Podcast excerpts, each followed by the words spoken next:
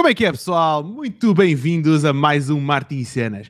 E pois é, meus caros, vocês pedem e nós trazemos. E por isso hoje trazemos um tópico adorado por quem gosta de meter as mãos na massa e é exatamente automação. Porque para quem gosta de colocar mãos na massa, para a gente, pá, não sei, eu pelo menos não gosto de fazer tarefas repetitivas e por isso gosto colocar a automação a trabalhar para mim. Neste caso, vamos trazer alguma automação adaptada ao e-commerce e talvez no fim vamos falar de um ou outro tópico fora do e-commerce. Por isso, sem mais demoras, vou trazer aqui os meus grandes colegas. Como é que é, coleguinhas? Tudo maravilha? É tudo. Foste promovido aí para a segunda divisão, ó Jorge. O quê? Não percebi. Foste aí para a segunda divisão. Para a segunda divisão? Ah, pois foi. Foste para o meu sítio, caralho. Então, olha, estou aqui, está quentinho, está o assento quentinho. Deixaste o lugar aquecido, Guilherme. Exato. Pessoal, Olha, é que eu, eu, eu hoje, olha, é de banquinho. Ui, pois é, estás num sítio novo. Estou, estou. Mas é só, é só por uns tempos.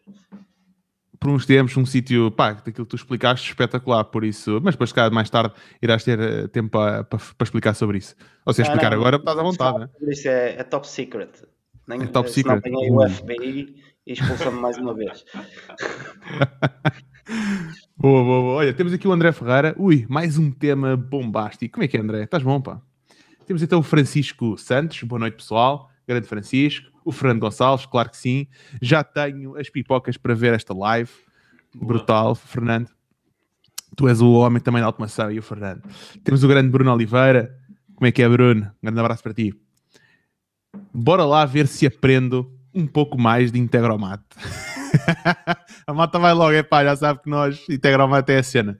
Ahm, boa cena, boa cena. Temos aqui o grande Jorge Durões, pá, grande Jorge, como é que tu estás? Pá? Muito... Grande abraço para ti. Brígida, muito boa noite. Máquina és tu, meu caro. Tu é que és uma grande máquina. Carlos Machado, bora. Olha, olha quem chegou a horas. Já viram? Ah, A é Sónia verdade. chegou a horas. É. Grande Sónia, parabéns. hein? Hoje consegui chegar mais cedo. e temos também o António José Araújo.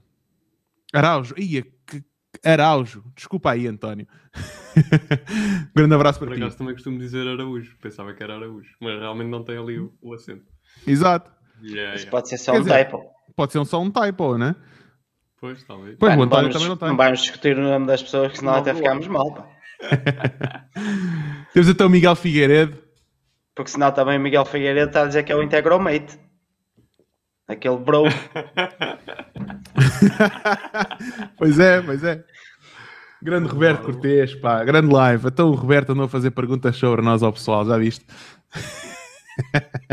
engraçadas, engraçadas. Opa, eu por acaso não, não estava a tentar resolver aqui um problema, não consegui ver a live, mas ouvi dizer que houve alguém que disse que eu participei no, no Quem Quer Casar com um Agricultor.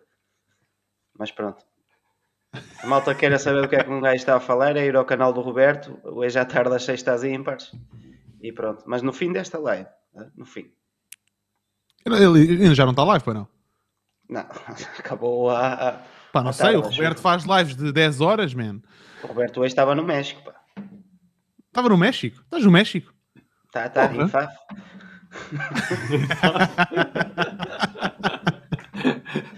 Opa, vamos fazer uma cedinha que por acaso não tínhamos combinado e eu estou-me a lembrar agora. Malta que esteja a ver, pá, tirem uma foto e postem no Stories com o, o arroba Martin e Cenas. A gente quer ver, quer começar a perceber quem é que está desse lado. Faz lá a pose. Marquem-nos. é. Mas esqueçam. É algum de nós tem que fazer um screenshot, peraí. Vá, faça lá a pose. Um, assim ponho eu também. Pronto, já está. Respira. É para parecer inchado, pá. Não viste o gajo ontem do Sugatana ali com a, com a barbatana a pousar? Caraças. Que a puta, Pois é, meu, gajo foi o gajo. tinha, meu, tinha um braço, caralho, eram duas pernas minhas, meu. Fogo. Malta que adora e-commerce, já agora fica a dica. Epá, vão explorar o Sugarton, que os gajos são grandes máquinas. Ahm, bom, vamos lá então começar aqui a nossa, a nossa live. Vamos começar por... eh, temos aqui uma coisa preparada brutal, que o Guilherme aqui preparou uma cena incrível, o Roberto também. Ahm, mas vou começar eu. Vou começar eu com uma coisa, um- só para explicar um pequeno conceito, ok? E esse conceito é, antes de explicarmos a parte da automação, Põe-te aí, É- grande, Jorge. Epá, não consigo mexer nesta cena, meu. Está com bug aqui o restream. Eu consigo pôr em grande, mas depois não dá uh, para alterar as janelas do sítio. Por isso, vai, vai, mesmo assim. Bom, e então, como eu estava a dizer, uh, antes de começarmos com a automação, vamos explicar aqui um pequeno. Vamos aqui um parênteses e explicar o que, qual é que é a diferença entre um, um, funil de marketing e um funil de vendas, ok? Parece que a malta às vezes confunde um bocadinho estes dois, estes dois conceitos, que são um bocadinho diferentes, ok? Uh, para mim, aliás, isto é a minha opinião pessoal, para mim um, um funil de marketing é, um, é a partir do momento em que começa o contacto com o cliente, O primeiro contacto com o cliente começa com um funil de marketing? Pode ser por eh, diferentes vias. Pode ser SEO, a pessoa está a ver um artigo na internet, eh, está a procurar no Google, vê um artigo nosso e começa aí a sua jornada. Pode ser com um post orgânico de social media, por exemplo. Pode ser um post pago em que a pessoa começa a ver aquele vídeo, por exemplo, ok? Depois, mais tarde, nós colocamos e mapeamos esse funil de marketing, onde vamos imaginar, começamos a fazer targeting a pessoas que uh, viram o vídeo 30 segundos, por exemplo, ok? Ou que viram metade do vídeo. Então aí entra nesse funil de marketing. A partir do momento em que a pessoa demonstra algum tipo de interesse na oferta que nós estamos a dar ou nos serviços que nós estamos a fazer, que prestamos, a pessoa começa, uh, entra dentro de um funil de vendas. Okay? Um exemplo disso, uh, por exemplo, em e-commerce, a pessoa visita a página de produto, nós aí já percebemos que existe um shift mindset do cliente e podemos entrar num funil de vendas, num, dando ofertas, por exemplo, um cupão, etc, etc. Depois o Guilherme irá falar um bocadinho melhor sobre isso. Um, dá ali uma oferta, por exemplo. Ou então vamos imaginar que nós estamos a oferecer uh, um, um e-book uh, ou estamos a oferecer uma consultation call, por exemplo, para quem, quem, quem, providencia serviços. A partir do momento em que a pessoa diz, sim senhora, eu tenho aqui, está aqui as minhas informações, o meu nome, o meu e-mail, o meu número de telemóvel, a partir desse momento existe um shift mental do cliente e esse cliente entra para dentro de um funil de vendas. E esse funil depois é tratado e o cliente é tratado de uma forma diferente. Ok? Eu queria começar por fazer esta introdução. Agora passo a bola aqui para o Guilherme. Guilherme, toma aí e arranca aí. Bora lá. Ah tá. Bom, malta, eu aproveitei, eh, por acaso até estava, calhou bem do tema ser este, porque eu estava mesmo a redefinir as minhas, os meus funis, as minhas sequências, e eh, pá, uma vez que estava com a mão na massa, aproveitei e por que não apresentar aqui um bocadinho do que eu penso que são três sequências indispensáveis num e-commerce. Uh, eu espero que isto não tenha delay entre aquilo e isto, mas vamos lá. Oi. Fail number one. Vamos lá. Ora bem, normalmente quando nós começamos a entrar em contato com, com o cliente, não é? Começamos com uma fase sign up. Eu vou falar aqui em três, que é sign up, post purchase e, e, uh, e payment uh, retention, que é basicamente desde que o pessoal assina um lead magnet, fazemos a venda e depois há toda uma, uma sequência de pós-venda e, como nós sabemos, em Portugal há métodos de pagamento que não são imediatos, então o pessoal acaba por muitas vezes uh, não pagar e etc. Mas vamos lá mais à frente. Ok. Uma sequência de sign-up que eu, que, eu, uh, que eu acho interessante é esta, que é, que é mais ou menos uma lógica que eu uso Uh, eu aprendi isto basicamente num curso do Ezra Firestone e, uh, e apliquei no, no, meu negócio quando fazia lead gen e tinha bastante bons resultados disso. Eu neste momento não estou a fazer lead gen, mas uh, uma coisa que funcionou no passado, com a certeza continua a funcionar e para além do mais, isto é também a minha opinião. Pronto. Eu normalmente faço uma sequência de, de e-mails de sign-up em, três em, sete, em sete e-mails, ok?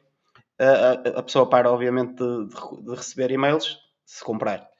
E uh, opa, eu também trouxe isto aqui, isto vai acabar por ser também uma parte aqui um bocado teórica, para não estarmos a, a, a cingir-nos a ferramentas, ou seja, com qualquer ferramenta de e-mail que permita automar ou permita pelo menos enviar os e-mails sequencialmente separados por dias, independentemente se é XPT ou se dá para, para fazer eh, disparos por ação e etc.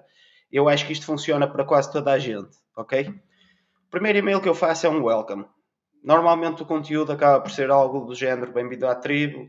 No, no, meu caso, quando falo de carteiras, é bem-vindo à tribo de pessoal que quer mudar a forma como usa a carteira, blá, blá, blá. mas se estivermos a falar de outro produto, é basicamente dizer bem-vindo aqui à nossa plataforma de pessoas, à nossa comunidade.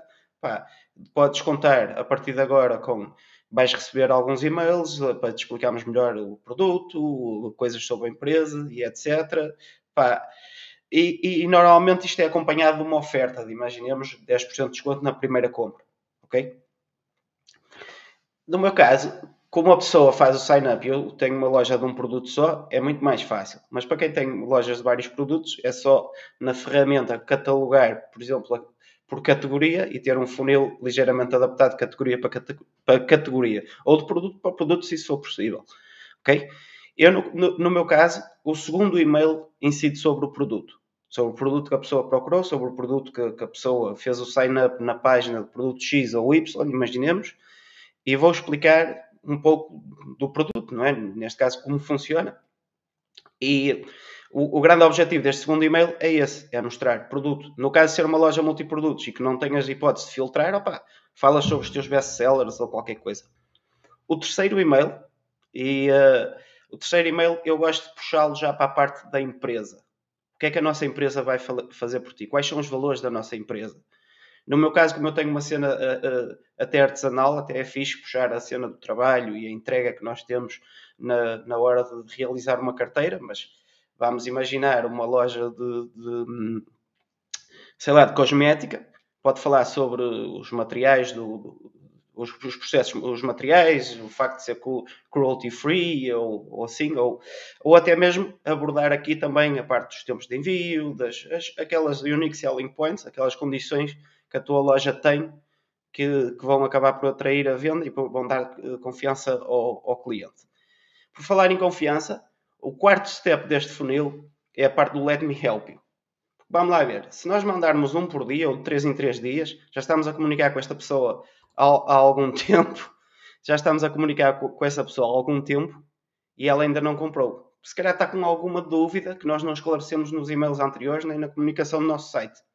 Então eu normalmente no quarto e-mail ponho-me à disposição. Uh, no meu caso, como eu consigo controlar isso, ofereço o meu WhatsApp, deixo a pessoa responder ao, ao e-mail ou, qualquer, ou, ou dou outro contacto para a pessoa falar comigo e, e para podermos esclarecer a dúvida.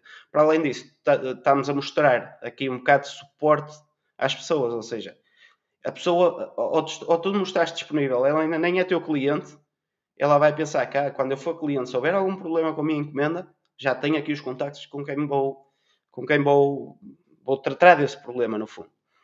Se a pessoa ainda não comprou, vamos à parte de social proof. Espeto ali com três testemunhos e manda a pessoa para a página das reviews.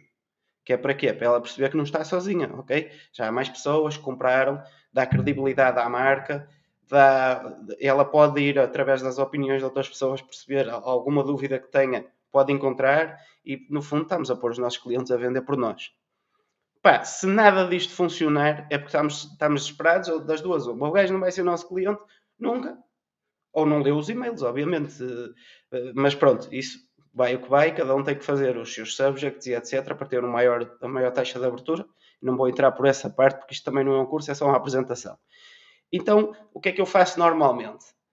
Se ao final de. Eu normalmente estes e-mails, para mim, eu mando de dia em dia. Só ao final de uma semana do gajo ler não sei quantos e-mails, ele não comprou, e vou-lhe fazer um update da oferta, que é que é, é basicamente uma rede, não é? Pá, se o gajo está-nos está está a fugir das mãos, o cliente está-nos a fugir das mãos, vamos tentar incentivá-lo com mais um bocadinho de desconto.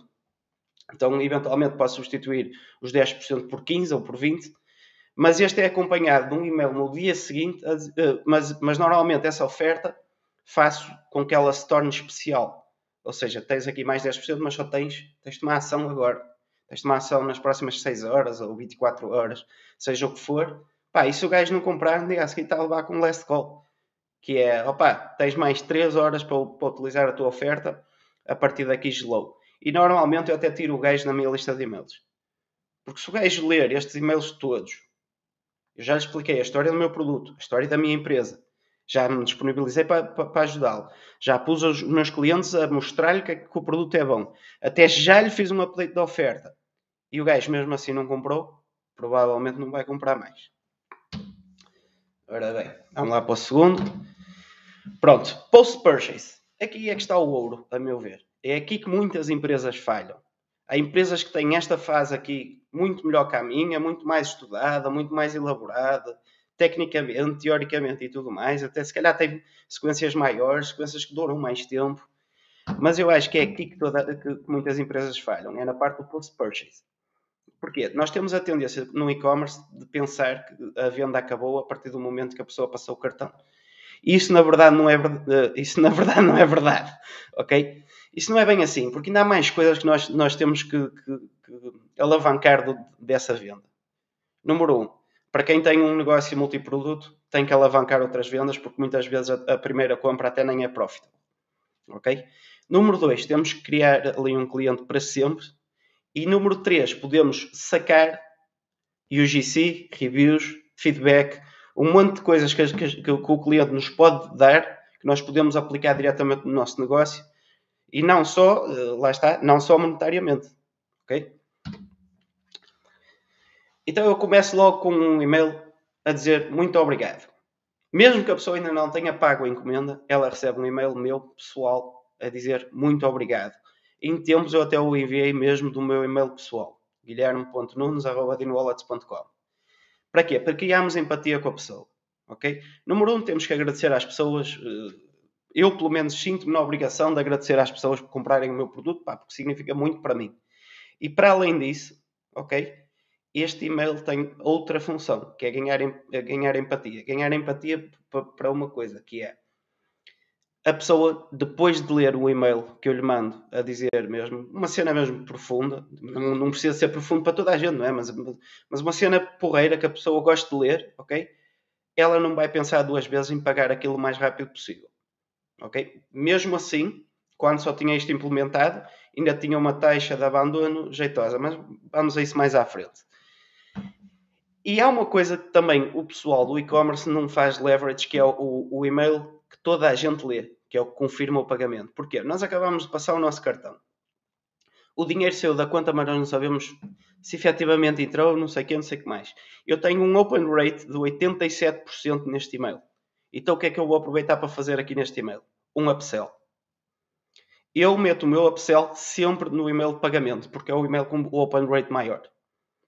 Eu, no meu caso, faço um, o upsell de, de, um desconto numa segunda unidade para acompanhar a mesma, a mesma encomenda, para além de ainda termos isso, que é o, o facto de termos tempo, muitas vezes dá para juntarmos tudo à mesma encomenda e pagarmos só um envio, mas a grande razão é porque é o e-mail mais aberto de todos.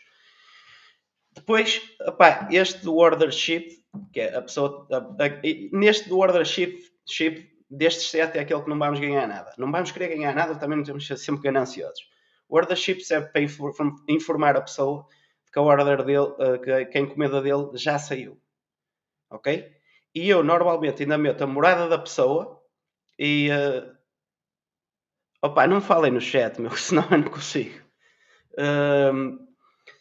Eu aproveito para meter a morada da pessoa e dar-lhe a hipótese de, de ali nas próximas duas, três horas de me confirmar se, se, a morada está correta e que também dá para acabarmos por evitar às vezes alguns erros. Uh, não da nossa parte, mas o cliente meteu a porta errada ou qualquer coisa e se te avisar a tempo ainda dá para resolver. E depois há aqui outro caveat, que é aqui o, o pre-arrival, que é, nós sabemos que a ordem está em curso, ok? Ela sai, imaginemos, às, às, às duas da tarde ou às quatro da tarde e sabemos que só será entregue no dia seguinte mais ou menos ali às 8, 9, 9 horas, eu costumo mandar um e-mail uh, a dizer que, que, a encomenda que está a chegar e a mostrar-lhe, ou talvez com, com, um vídeo de unboxing ou qualquer coisa, o que é que a pessoa vai receber, para prepará-la para uma coisa. E para prepará-la para depois lhe pedir um vídeo de unboxing da, da carteira. Okay? Nesse e-mail eu faço isso, mostro-lhe como é que é feito um unboxing, no fundo, ou melhor, mostro-lhe um unboxing e depois desafio a pessoa a fazer o mesmo. Isso é fixe porque depois vamos ter material para poder fazer anúncios e etc. Faço também um arrival check, que é dizer, perguntar à pessoa se, se, se a encomenda chegou, se chegou bem e etc. Podem juntar aqui este 5 e o 6, ou seja, no arrival check já lhe podem pedir o UGC, a review e etc. Pá, as pessoas ficam, ficam contentes porque não há muitas empresas a fazer isso. E é fixe porque mostra que nós nos preocupamos com os nossos clientes. Depois é o clássico Ask Review, uh, precisamos da tua ajuda, pá, dá-nos o teu feedback, pá, porque o feedback é importante para nós melhorarmos coisas, é importante para nós mostrarmos como prova social, é importante para muita coisa. E depois, mais lá na frente, talvez uma semana depois ou 15 dias depois, vamos tentar vender outra vez. Aproveitar que o cliente está quentinho, não é? Ter uma boa experiência connosco e tentar lhe vender mais qualquer coisa. Retention. Aqui foi uma das coisas, deve ter sido uma das primeiras coisas que eu e o Roberto, ainda não havia propriamente marketing e cenas, nos juntámos para resolver. Que é, como em Portugal nós temos métodos de pagamento que não são imediatos, pá, eu reparei que estava mais ou menos com uma taxa de 20% de encomendas que, por entidade de referência e transferência, que o pessoal fazia a encomenda e pagar que é bonito está quieto. Eu já tinha aqui alguns e-mails pá, escritos e estudados eh, e que até funcionavam razoável, mas a taxa de, desses 20% eu conseguia recuperar, sei lá, 10, 15% das ordens. E até que nós fomos repensar. Eu lembro-me, tive eu e o Roberto, acho que até tivemos numa live dos gestores a falar disso e mais pessoal deu feedback e repensámos aqui um bocadinho a estratégia de, de, de, de abordagem na hora de tentar cobrar ao cliente. Pá, ninguém gosta de cobrar para começar. Eu desenvolvi logo um e-mail que sai automaticamente quando o método de pagamento é, é ou multibanco, ou multibanco ou transferência multibanco, e usei o, o, o desenvolvi na, na, minha cabeça, acho que isto faz sentido, que é mal a pessoa faz a compra por isto, recebe lá a nota que, que a encomenda foi feita e recebe um e-mail com instruções de pagamento, onde vai ter só, apenas e só, olha, tens que ir a uma caixa multibanco, está aqui o, a referência, tens que pagar isto ou no caso da, da, transferência, a explicar também que depois tens que mandar o comprovativo.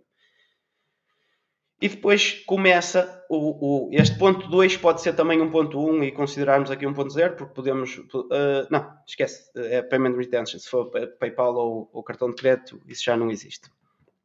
Pronto. E depois a abordagem que eu acho que é a porreira de nós termos não é: olha, dá-me o teu dinheiro. Dá-me o teu dinheiro, pá. Não vais dar o teu dinheiro? Dá-me o teu dinheiro. Eu, eu desenvolvi uma, uma abordagem mais soft, que é, para começar, no primeiro e-mail de cobrança, eu digo à pessoa: Olha, não te preocupes, está tudo bem, eu tenho aqui uh, o teu material pronto, pá, só que eu só vou poder guardar por 3 dias, porque estamos numa altura de muita rotação de estoque e posso estar a perder de vender. Não, não vamos por esta parte, posso estar a perder de vender, mas um discurso assim do género. Pá, eu posso, eu tive a atenção de guardar isto, pá, mas só te posso guardar 3 dias. Está bem? E entretanto também estão aqui os dados para fazeres o pagamento para não teres que ir à procura deles. O terceiro, eu por acaso até tinha um discurso interessante que era opa, eu até já estou com medo que, que tu tenhas sido comido pelo abominável Homem das Neves. Ah, mas pronto, isso se calhar não funcionou muito bem. Mas aqui, pá, uma cena, tentarmos mais uma vez entrar no, no, na cena da pessoa, ser engraçados e tal, opá, estamos a ficar preocupados que tu ainda não pagaste isto, que minha pagaste e tal. No quarto e-mail, eu pergunto à pessoa se ela precisa de mais tempo para pagar. Pá, estamos a mostrar que estamos a ser compreensivos com a pessoa, tudo bem, pode esteja aí um bocadinho mais tempo, mas sempre a avisar, a tocar ali no, o dedo na ferida, pá, paga isto, paga isto, não. Ah. E, no, e, e, um, e, pronto, e, neste e-mail eu digo que, olha, tens 24 horas ou gelou. E depois a order, automaticamente, através do meu sistema, cancela. Só que quando a order cancela, eu mando mais um, mais um, mais um e-mail. Mando um e-mail a informar que a, order, que, que a coisa foi, foi cancelada e automaticamente também insiro lá um botão que se ele quiser fazer a, a order novamente, só com um clique no botão ele consegue, fazer, consegue ir direto para o checkout e é só escolher novamente o método de pagamento e siga. Além disto, eu tenho aqui algumas bonus tips para vocês, que é, ali na sequência de sign up, aquele funil que nós desenhámos de vamos falar, vamos dizer, vamos dizer, tem, uh, vamos, ah, perdi Pronto, vamos falar sobre a empresa, vamos falar sobre o produto e não sei o que, não sei o que mais. Isto pode ser, pode ser acompanhado de ads, de alguns anúncios. Porquê? Muita gente não abre o e-mail, mas nós, não, nós também, por um preço, por exemplo, video views, um vídeo ou qualquer coisa, conseguimos chegar às pessoas através dos anúncios e, e combater essa, essa taxa de não abertura. Aqui na, na, no, no, na parte do, do post-purchase, uh, eu ainda não faço isto, mas acho que vai ser uma cena muito interessante. De, de, de, quer dizer, eu faço uma coisa que é o thank you, eu mando um SMS ao mesmo tempo, a dizer: Olá, eu sou o Guilherme. É, é, mesmo que a pessoa ainda não tenha pago, eu mando mesmo: Olá, eu sou o Guilherme, uh, muito obrigado por comprares um produto meu. Tens aqui o meu número caso precises de ajuda em alguma coisa. Uh, Acho que também vou começar a mandar também a confirmar o, pagamento, porque uma vez que eu tenho o upsell, porque há, há aqui uma, uma, coisa má quando nós começamos a comunicar por SMS no, no post-purchase, é que a pessoa deixa de ir ler os e-mails. Corres, corremos sempre este risco. Isto pode ser uma crença minha, mas vamos lá ver. Se eu vejo que há uma empresa que me informa tudo por SMS, para que é que eu vou abrir os e-mails dela? Eu só quero saber se a encomenda foi paga e quando foi enviada e quando a recebo. Ok? Portanto, eu vou começar a fazer leverage do, do e-mail de, de, confirmação de pagamento e mandar também o upsell no próprio e-mail. Porque vamos lá ver, hoje em dia todos temos um smartphone que um link num SMS, clicas, é a mesma coisa que um link no e-mail. E também, uh, pá, o, o, da cena enviada, lá está, é a cortesia, também não temos que andar sempre a vender.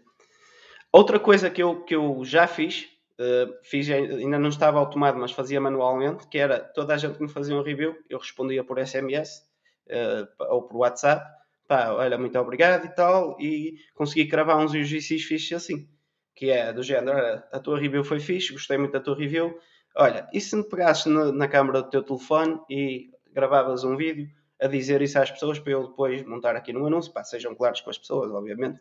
Mas tentem, tentem manter o discurso simples, porque funciona melhor. Uma das coisas que eu já cheguei a fazer era pegar no WhatsApp e fazer eu um vídeo e, e dizer, olha, Jorge, uh, pá, curti a tua review, por favor, se, se não te importares, pá, faz o que eu estou a fazer, pega na tua câmera assim e diz isso para uma câmara porque os meus clientes precisam de ouvir essa, essa, tua, essa tua experiência. E outra das cenas que eu tenho para vos dizer é na parte do recovery orders de, de, que, que, falámos na última, na última sequência. Pá, eu praticamente estou prestes a abandonar o, o, esse recovery por, por e-mail e passar tudo apenas para SMS porque é a maneira mais efetiva. Lembram-se eu falar que tinha 20% de, pessoal que não, que não pagava as encomendas, hoje em dia tenho 2%, e note-se que tenho muito mais encomendas do que que tinha quando tinha 20%. Pá, desde que começámos a, a, cobrar por SMS, pá, foi muito mais fixe. E o discurso é muito semelhante ao que eu falei anteriormente. Bom, malta, é isto. Agora vamos lá discutir estes pontos, ver se, se a malta concorda, pá, falem aí nos comentários e etc.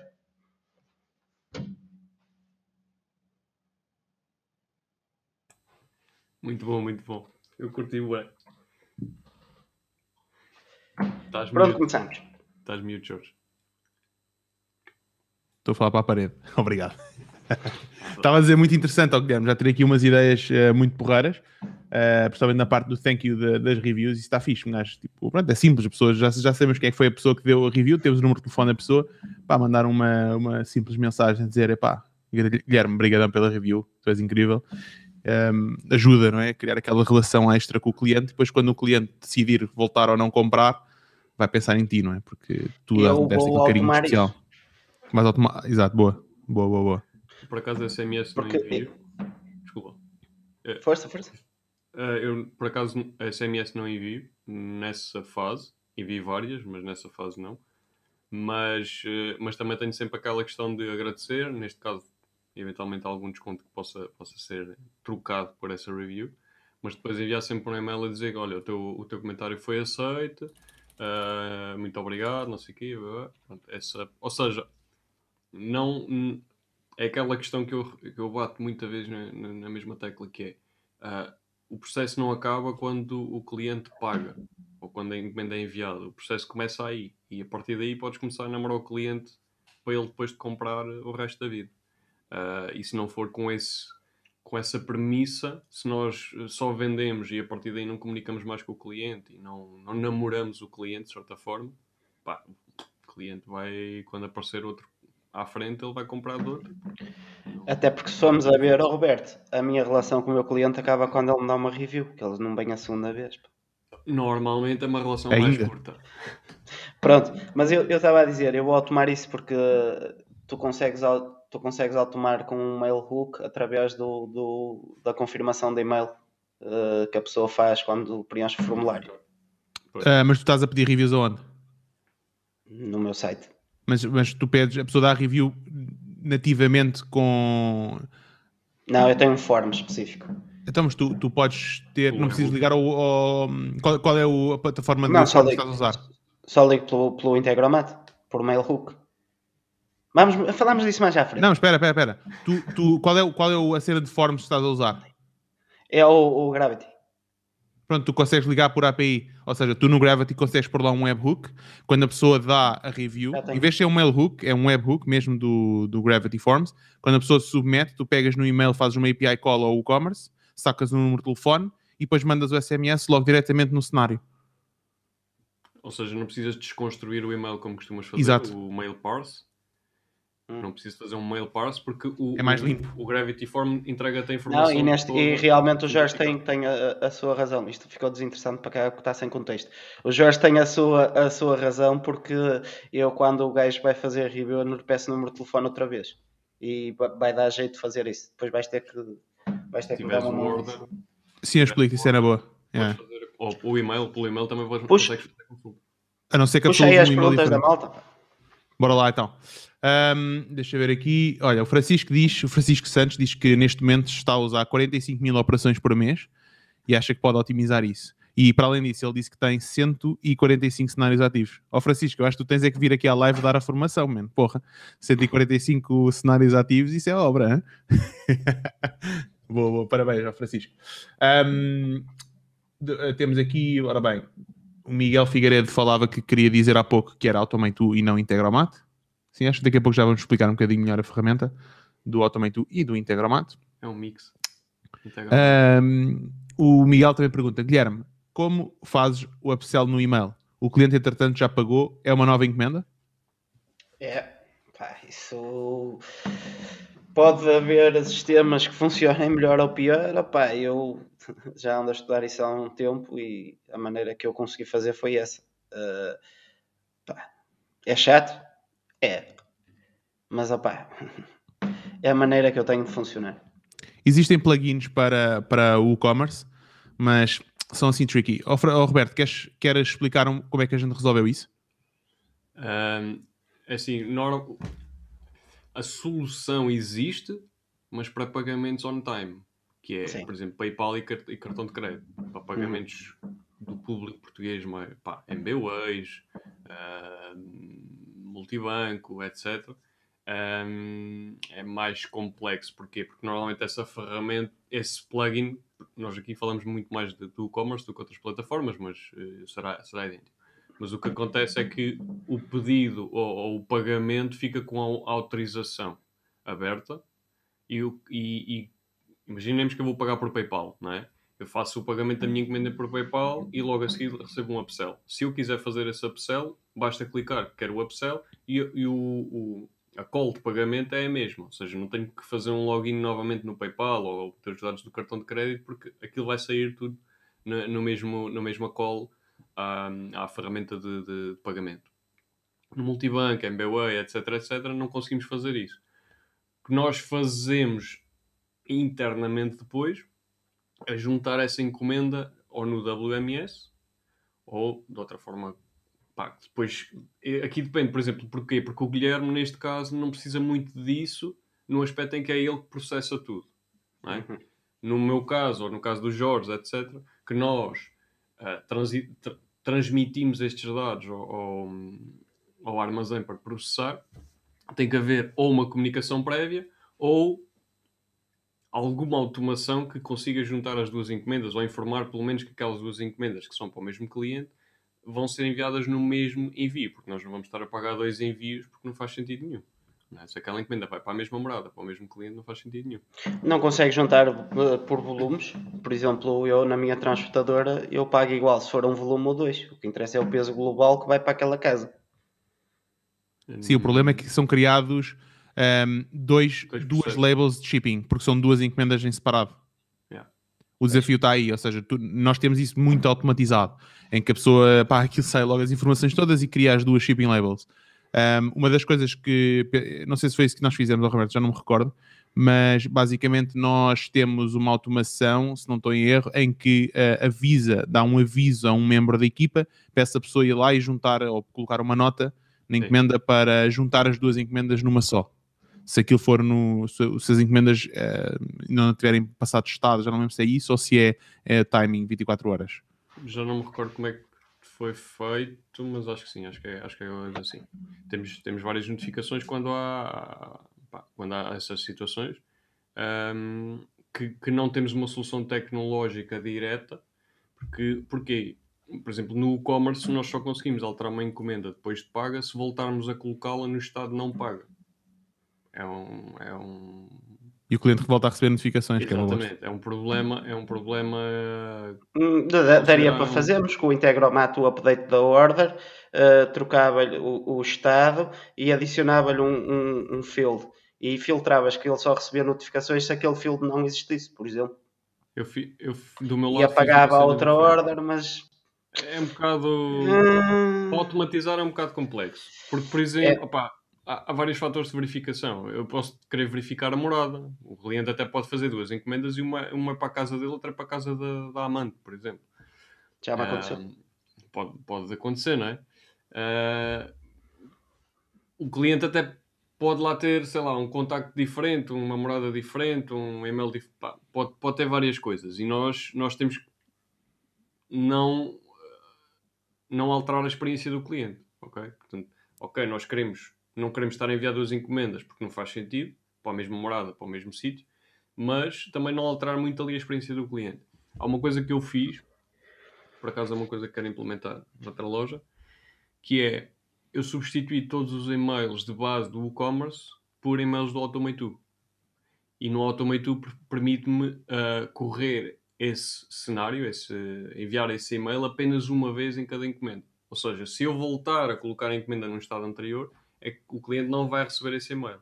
Só vai receber os e-mails daí para a frente do processo. Ou seja, processamento, Ah, boa, boa, boa. envio, etc, etc, etc. Um, o que, em termos de experiência para o cliente, é completamente diferente. Porque eu tinha algumas situações dessas, tinha que alterar encomendas internamente e depois, cada vez que mudava o estado da encomenda, o cliente recebia um e-mail. Tinha que estar a avisar o cliente, às vezes o cliente reclamava porque recebeu um e-mail a dizer que não estava pago e ele já tinha pago, etc. Então eu substituí os e-mails todos de base, desliguei os e-mails todos de base do e-commerce, criei esses e-mails ah, todos no Automate2 e depois dei-lhe as diferentes regras, consoante o estado, consoante, se, por exemplo, se o envio é, é por uma transportadora, vai, um- vai formatado de uma maneira, ou uma informação de uma maneira, se vai por outra transportadora é outra maneira, se a encomenda está reservada é outro, outro texto completamente diferente e consegue-se mutar aqui Pré-venda também. pré-venda, por exemplo, um, e consegue-se mutar aqui muita coisa com, com estas regras que o Automate nos permite fazer. Yeah. Yeah, boa, boa, boa. Um, oh, Guilherme, desculpa lá, queres meter outra vez a apresentação? Só para irmos ponto a ponto. Eu, eu vi, uma- há uma coisa que tu disseste ali que achei interessante, que é hum, na parte do recovery de, de vendas, das pessoas que não pagaram ainda, tu, eh, mesmo em PayPal, já agora fica a dica, mesmo em PayPal e Cartão e de pagamentos de cartão de crédito, é possível recuperar, porque às vezes tu tens as failed orders, que é um estado específico para esse tipo de pagamento, que também dá para colocar numa sequência de, de e-mails ou SMS que. hum, Mas aí eu meto, eu uso a mesma da- do cancelado e também tens a questão do, do que eu também não falei do MBWay quando falha. Exato, mesma coisa. Eu uso o mesmo e-mail do, do, do cancelado, da ordem da order cancel. Dá-lhe o link para ele depois ir. Yeah, boa, boa, boa. Desculpa lá, queres mudar o slide? Sim. Mas não queres, não queres ir de ponto a ponto? Ficaria mais organizado? Ou Sim, é, é isso mesmo. Ponto a ponto. Só que eu não tenho, não tenho não sei os pontos de cor. Ah, não, mas eu estava a dizer, começámos pela, pela primeira sequência. Mas é exato, igual. exato, na primeira. Qual é que é essa? Não, a primeira é esta. É Ok, a- a, de sign up. Então, Ok, não, isto está fixe. Eu não tenho nada a dizer sobre isto. Update offer.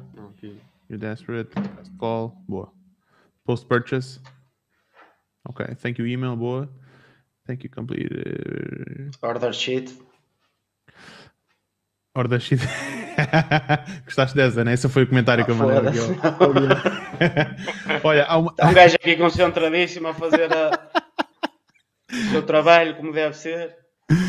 Olha, há uma cena que nós, que nós vamos montar, um, que discutimos isso semana passada, foi na parte das reviews. Nós, como estamos a mudar tudo para o Klaviyo, um, e aliás, dá para fazer isso. Não sei se dá para fazer isso no Automate 2. Dá, dá com custom fields, mas bom, um, nós o que vamos fazer é colocar dentro de uma sequência de e-mails de review específica, ok? Nós criamos uma sequência de, de e-mails específica para pedir o review e enquanto a pessoa não der a review, vamos lhe continuar a mandar e-mails. Ah, sim, isso foi uma das coisas que eu não falei. Eh, há pessoal que, por exemplo, nesta sequência aqui, eh, se ainda não passou uma mensagem, ou seja, há, certos softwares que consegues perceber se, se o e-mail foi aberto ou não. Enquanto Exato. não passou a mensagem, podes alterar ligeiramente o texto e reforçá-la de outra forma. Eh, Por exemplo, vamos imaginar que a pessoa não, não abriu o e-mail do How It's Made. Ok? No meu caso, eu posso lhe contar a história como faço as carteiras por outras palavras. Exato. Pá, trocar o subject, O subject. e siga. E enquanto ele não abrir, pá, depois também fica um bocado enfadonho, imagina que ele acaba por abrir um e-mail que até curtiu e até se lembra de ler os outros todos para trás. Eh, isso vai acontecer uma vez na vida, não é? Mas. Opa! Entre a parte de ser chato e de não ouvirem falar de mim, aqui eu sigo o que o Roberto diz. Mais vale ser chato. Porque é, é, é, é, é a cena. Eu ainda hoje estava a falar com, com um indivíduo que não está aqui que estava-lhe a dizer: opá, estou a pensar em meter um pop-up no site. Aí essa merda é chato, o pessoal vai bazar. Já. O pessoal vai bazar. Quê? Vai-me bazar dois clientes. E quantos eu vou ganhar? Claro. É uma questão de estar, não é? Mas um gajo muitas vezes tem, tem medo de ser inconveniente e acho que isso se calhar só está na nossa cabeça. Está boa na nossa cabeça. Nós mandamos bem poucos e-mails. Já, Nós, portugueses, temos bem a cena, ah, não podemos ser chatos. Eu acho que é mesmo uma cena cultural. Porque tu vais a ver, eh, pá, basta seguir duas ou três marcas americanas que já estão sempre a bombar e-mails. Às vezes até Tu mais, mais a- que cena que- a Yeah. cena que estávamos a ver do, do Sugar Time, aquelas promoções todas, como é que tu comunicas aquilo sem ser chato? É Claro. impossível. Yeah. É Eles impossível. fazem boé, boé A quest- seasons de descontos. Acho que aqui, acho que aqui a, a grande questão é, é opá, imagino eu, nunca li grande coisa sobre isto, que é tu mandaste tantas vezes tu vais com- combater o teu open rate baixo. Porquê? Porque ele não leu um, leu outro. Não leu hoje, leu amanhã. Uh, pá. E outra das coisas é as horas que se mandam e-mails. Pá. Eu já testei várias, sempre tive muita, muito sucesso com as 5 da tarde. E, uh, e especialmente aqui neste- nestes e-mails de recovery, uh, nestes e-mails de recovery, o ideal é tentar mandá-los na hora do almoço ou quando a pessoa saiu do trabalho, porque é a maior probabilidade dela estar à beira de um multibanco. Se bem que hoje em dia também pagamento por entidade e referência é uma coisa que tem tendência a desaparecer mais tarde ou mais cedo. Sim, Ainda é muito usado. No meu caso, ainda, Sim, ainda há muitas encomendas por aí, mas sim, acho que o tempo.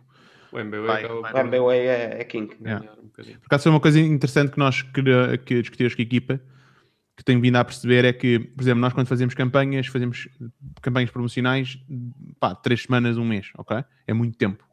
Então o que nós vamos, uma das coisas que nós vamos mudar é isso, é, ou seja, é pegar nas campanhas, espalhá-las ao longo do ano, fazer-te, imagina, três dias, inventar, eh, imagina, no caso da Master Suisse, aquilo, a cor é vermelha, então um gajo, olha, é Red Week. Ou se, se a cor da marca é azul, é Blue Week, por exemplo. Então tu Já inventas falámos disso a semana passada. formulários, yeah. Inventa- inventas formulários, não, inventas eh, feriados ou, ou dias festivos, não é? Hoje, por exemplo, eu não sabia, mas eu soube porque alguém publicou na Massa a dizer que a equipa publicou a dizer que hoje era o Dia Mundial de Lavar as Mãos. Sei lá. Pá, parabéns, malta, lavem todas as mãos, quem lavar as mãos manda uma foto, sei lá, 20% de desconto. Uma história qualquer assim, né? É, é. Ahm, mas, mas pronto. E já agora em relação ao tema de, de, se, de se mandar muitos e-mails, eu acho que também a gente não deve tratar a lista como uma spam list, não é? ou seja, como é que a gente cria sequências e loops de e-mails. Acho que a chave aí é loops de cenas, ok? Pode ser e-mails, pode ser SMS, loops comunicacionais, em que ahm, somos muito mais ah, snipers a mandar e-mail para aquela pessoa. Né? Se a gente sabe que aquela pessoa já tem aquele produto e que se calhar o nosso produto não é um produto de recorrência, então para que é que eu vou continuamente a mandar e-mails para aquela pessoa sobre aquele produto? Se calhar posso mandar um e-mail àquela pessoa para oferecer aquele produto a alguém, não é? E- e- Eu ontem do, do, do, do- webinar do Sugatán tirei duas ideias que, que- que são aplicáveis. Ah, uma delas é, foi aquela parte que ele falou do, do, ah, e que eu pensei que, por exemplo, nesta sequência aqui, pouca gente fará isto, ou se calhar nunca se lembrou disto, ou pelo menos eu nunca me tinha lembrado, este welcome ser acompanhado de um SMS. Dizer, Olá, eu sou o Guilherme, sou o criador da Dinual, se precisares de alguma coisa está aqui o meu número. Exato. E depois para um vídeo, estás a ver? Um link para um Isso- vídeo. Sim, isso deve-te dar uma empatia brutal. Tipo, estás a eliminar aqui dois ou três destes, destes, destes e-mails a sequência. E a pessoa se tem dúvidas, ou seja, a pessoa para começar se fez o sign-up, se, tu- se o teu, se o teu lead magnet está bem montado, a pessoa tem interesse. Se o teu funil está bem montado até ela chegar ao lead magnet, a pessoa tem interesse. Tens ali uma pessoa que está-se a mostrar disponível. Ou seja, se eu acho que este e-mail já tem o efeito que tem, estando no post-purchase e etc., imagina no sign-up. Quando Yeah. é post-purchase, tu estás a falar tipo, para, para o valor da tua taxa de conversão, imaginemos 3%. Para 3% das pessoas que estão na, na tua lista. Se calhar desses, de, de, de- de 100 pessoas que entram na, tua- na, na tua lista, não, que entre 100 cliques que tens na tua loja, se calhar estás a falar para 3. Se calhar de 100 cliques na tua loja, 20 já entram no teu funil. Desses 20, aposto contigo com um toque pessoal destes, aumenta-te a probabilidade de vender boa. Yeah. Boa. E já agora, uma, E uma nota, que no teu caso, o teu exemplo, tu, tu és o founder não é, da Dean Wallet e tu, e tu falas muito ah, como tu, personagem Guilherme, founder, Deixa-me à então pessoa. dizer a outra cena, que- a outra ideia que eu tive. Diz, diz. que ele estava a falar da lista VIP, etc. Porque vai, vai, vai exatamente em contra o que estás a dizer agora. Eu uso a minha newsletter um bocadinho como usa a do Martin Cenas. Eu comunico uh, longo, comunico história, é storytelling, não é? Conto histórias às pessoas. Ok? E, e se calhar eu vou começar, para além de contar histórias a essas pessoas, oferecer-lhes a possibilidade de entrar em listas VIPs de descontos. Que é para, para conseguir separar quem quer ouvir histórias ou seja, e-mails longos, de cauda longa, e ter outra lista de pessoal que quer receber ofertas. Assim, não mato quem gosta de, de ouvir histórias e quem gosta de ouvir histórias e ainda quer comprar, consigo separar, sem estar, a, entre aspas, a spamar as pessoas. Acho que é Sim. uma forma de manter a coisa interessante. Tu até podes fazer isso de uma forma subtil. Imagina o que é que é tu no- nos e-mails das histórias. No primeiro e-mail tu tens lá um botão a dizer é epá, descubra todas as nossas ofertas e a pessoa ao clicar nisso já automaticamente já metes na, na lista de, de histórias, né? por exemplo. Eh, de história não, de ofertas, digo. Yeah. Ah, mas o que eu estava a dizer há bocado não é isso, era uma coisa ligeiramente diferente, que é, no teu caso tu comunicas como founder, ok? No meu caso eu não comunico dessa forma, comunico como marca, ah, mas posso perfeitamente criar um automatismo onde tenho o apoio ao cliente a responder ao cliente e a primeira mensagem que o cliente recebe é, por exemplo, olá, eu sou a, lá, Sofia, vamos imaginar que é o nome da pessoa que dá o que, dá o, faz o atendimento ao cliente. Olá, eu sou a Sofia estou cá para lhe ah, responder e ajudar e garantir a sua total satisfação, não é? Por exemplo, ahm, já não é o founder a falar, é na mesma alguém da marca e o efeito é semelhante. Uh, desculpa, eu fiquei. Tu bloqueaste ali. aqui a, a conexão. Ouviste até onde? Eu ouvi até à parte em que tu disseste que vais meter a Sofia a atender. Pronto, isso, isso- era uma cena que eu fazia, por exemplo, com os os personalizados, fazia uma cena do género, que era Atendeu o eh, cliente eu e tal. não quero, não quero o Guilherme, eu inventava nomes para o, gajo, para o gajo que era líder de cada departamento. Isso foi um dos maiores erros que a minha comunicação já teve. Sim, eu não estou a dizer para inventar, eu estou a dizer é que, pronto, é, se tu não queres, que- se, se o founder, porque tu podes ter essa, essa posição, né? o founder não quer dar a cara. Há pessoas que têm essa, esse receio e às vezes não fazem este tipo de automatismos ou este tipo de comunicação com o cliente porque têm esse receio de não falar como founder. Mas podes falar como a Mar, por exemplo, a Teleseguros, né? o OK Teleseguros da Marta. Marta. É a Marta que é tipo a cara da pessoa, né? No Brasil tens a, a- como é que ela se chama? Luísa da Magazine Luiza. Aquilo, foi um, aquilo é um 3D que comunica eh, e é uma boneca, né? mas ela tem uma personalidade própria e fala com o cliente e não sei o quê, né? A Vodafone tem o Toby. Ah, Mas é esse Toby? é mesmo um bot. É um bot, pois, pois, pois. É. Por acaso fiquei surpreso que no Brasil fazem atendimento ao cliente via WhatsApp. Em que tu tens mesmo tipo um, tipo um agentes que entram e saem e dão atendimento ao cliente, suporte ao cliente. Imagina, uma grande tele, uma, uma nós, por exemplo, a fazer atendimento ao cliente via WhatsApp. E as pessoas usam bué. Mas pronto, um, temos aqui perguntas, temos aqui duas pessoas a perguntar sobre. Temos o Francisco Santos a dizer um, que serviço usam para envio de SMS e o Ricardo Paes a mesma coisa. Qual é o software que usam para envio de SMS? Android. Explica aí, Roberto. Então, ah, Deixa-me sair daqui. Não, deixa estar, eu tiro, eu tiro- deixa estar no ar, que assim eu vou tirando e pondo. Ok. É mais fácil. Força, força, Roberto. basicamente, basicamente o que nós fizemos, ah, inicialmente, só para contextualizar até, ah, inicialmente, tanto eu como o Jorge, e não sei se o Guilherme também usou Bulkgate. Ah, sim, usámos todos. Bulkgate para, para enviar as SMS. Yeah. E, e às tantas percebemos, epá, se calhar dá para fazer, acho que até foi numa conversa que estávamos a ter, e às tantas surgiu a ideia, epá, isso aqui é capaz de dar para mandar por uh, SMS pelo, pelo telemóvel da, da loja, porque nós, a maior parte de nós tem um telemóvel e não um número fixo associado à loja, um, ou então, eventualmente associou um, um telemóvel, pá, e se formos a ver hoje em dia um plano de, sei lá, em que pagamos 10 euros por, por mês, dá-nos 3.500 SMS ou algo deste género. Um, pá, e comecei, comecei a olhar para isto com, com aquela carolice do costume, não é? Pá, e testei, não sei o quê, montei um sistema de SMS a partir do, do Android. Basicamente, é instalada uma app do Integromat, há uma call que é feita por uh, webbook ou, o que nós pretendermos, uh, consoante a atualização da, da encomenda, e, e o Integromat quando há essa alteração, ele corre o cenário e envia SMS. Eu montei um sistema, pá, era uma cena assim gigante, uh, e depois mandei isto para o Jorge. Pá, e o Jorge, uh, o que é que ele fez? Pôs aquilo na máquina de lavar e aquilo encolheu. Basicamente. é, isto porquê? Porque muitas vezes nós estamos a montar as coisas e, e, e vamos montando ao longo do tempo, não é? E às vezes não montamos tudo ali no mesmo dia. Tipo, Vamos montando ao longo do tempo, consoante as necessidades, consoante as ideias que vamos tendo e, e, as coisas às vezes vão crescendo muito. E depois há aquele momento que eu acredito que aqui para o Francisco Santos até possa ser uma, uma boa dica, que é rever esses cenários que nós criámos e ver onde é que conseguimos otimizá-los. E neste caso o Jorge conseguiu otimizar aquilo brutalmente. Porquê? Porque em vez de estarmos a queimar processos no Integromat, uh, nós, passámos a fazer o processo todo do lado da loja, com o Automate Ou seja, incluímos a informação necessária em metadados. Metadados são muito importantes, já. Incluímos. já depois essa... já que nós contamos a história. incluímos essa informação uh, nos metadados da order e quando, uh, ao, quando introduzimos esses metadados, dentro do, do, do e-commerce há uma atualização da encomenda. E isso é, é tido como uma atualização e aquele flow do, do, do Integromat vai correr e vai enviar a SMS do texto que está nesse, nesse, nesses metadados. Pá, e ficou brutal. Ficou muito mais simples. Um cenário muito mais simples com 3 ou 4 blocos. Pá, e, e, eu não pago SMS uh, há não sei quantos meses, porque basicamente o telemóvel está aqui, está na minha secretária, está carregado.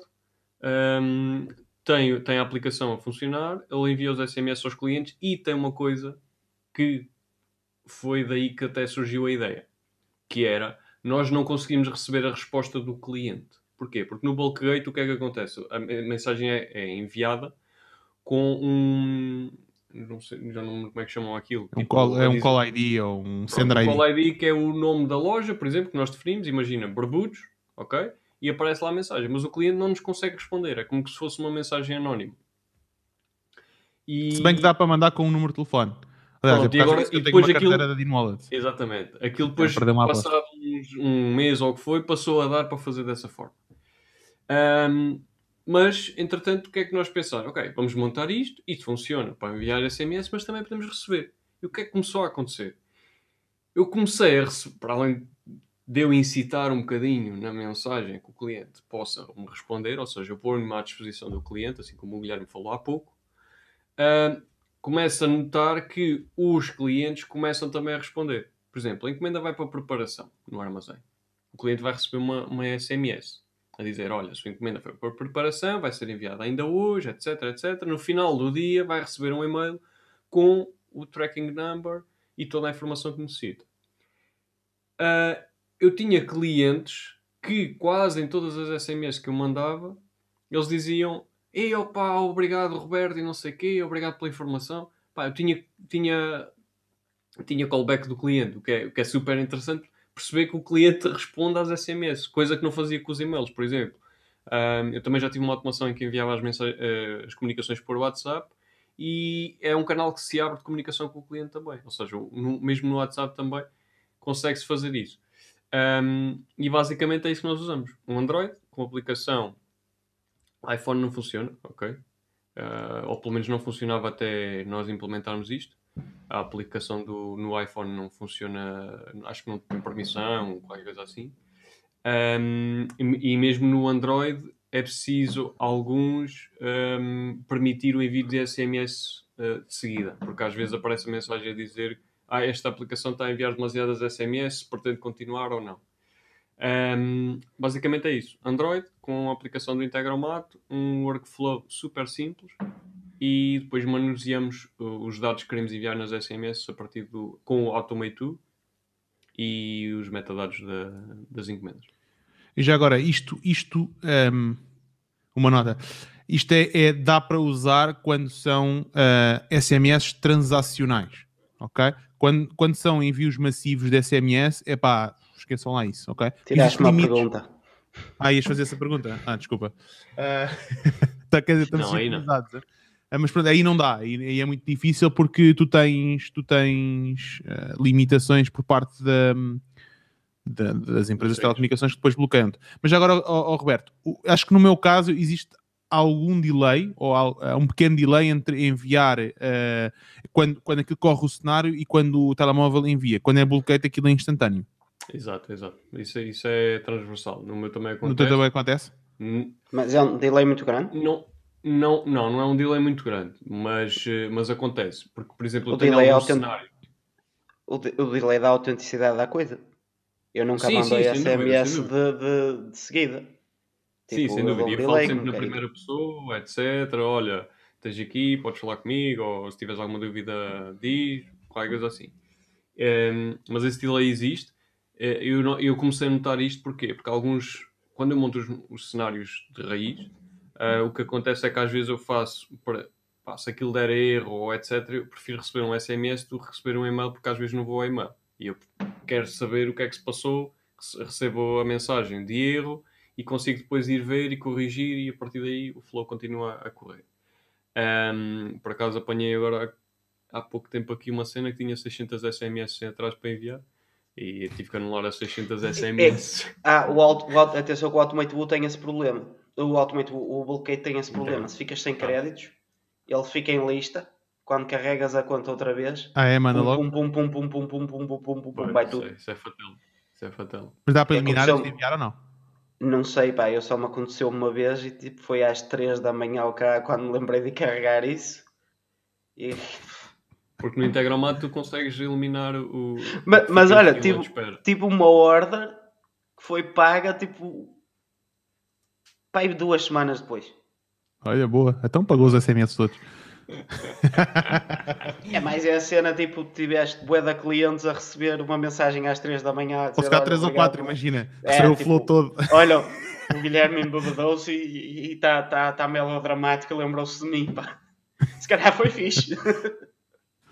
Nós, por acaso, o, eu continuo a usar o Bulkgate para envio do primeiro SMS quando é entidade de referência multibanco. Ou seja, isso é garantido. Uso o Bulkgate, a pessoa tipo, que é para garantir serviço, ok? Para garantir mesmo que a pessoa recebe o SMS com a entidade de referência e valor para pagar, continuo a usar o, o Bulkgate. E uso um plugin que é o APG SMS, o que é que é, que integra com, com o plugin do, do, do, do, do, do multibanco do IFDN Pay. Bom, um, temos aqui o Rogério Santos. O, o Rogério quer te contratar, ó Roberto. Olá, boa noite e já agora obrigado pelo excelente conteúdo. Gostaria de fazer uma pergunta. Quanto é que o Roberto cobra para implementar este serviço? Nunca menos do que 500 euros por hora, está bem? Um, mas pronto. Eu e, o Roberto, eu e o Roberto, quando descobrimos este ourinho, tivemos para montar uma cena chamada Digital Trigger para, para, para vender estas receitas e o caralho. E houve um indivíduo disse: Deixai-vos dessa merda, ninguém quer isso uh, opa, não, não, não, para já não tenho tempo para isso, ok? Uh, pá, tentei ver agora, vou, vou, vou, vou, tentar mostrar alguns triggers e tentei tirar algumas ideias, mas para já não tenho é tempo não é muito, para fazer isso. Não é muito complexo. Depois, sim, depois sim, de, ver, de veres, depois de alguém já lá ter chegado, não é muito complexo. Ah, claro. Exato depois do caminho estar trilhado é mais fácil, não é?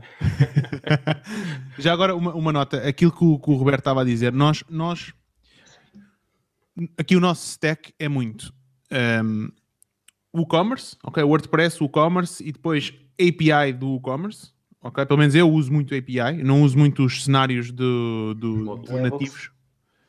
Desculpa? Os, os módulos. Ah, os módulos. Okay. Eu não uso os módulos, eu raramente uso módulos do WooCommerce. dentro do Integromat, ok? Eu gosto mais de, de- de fazer com JSON e com e fazendo API calls.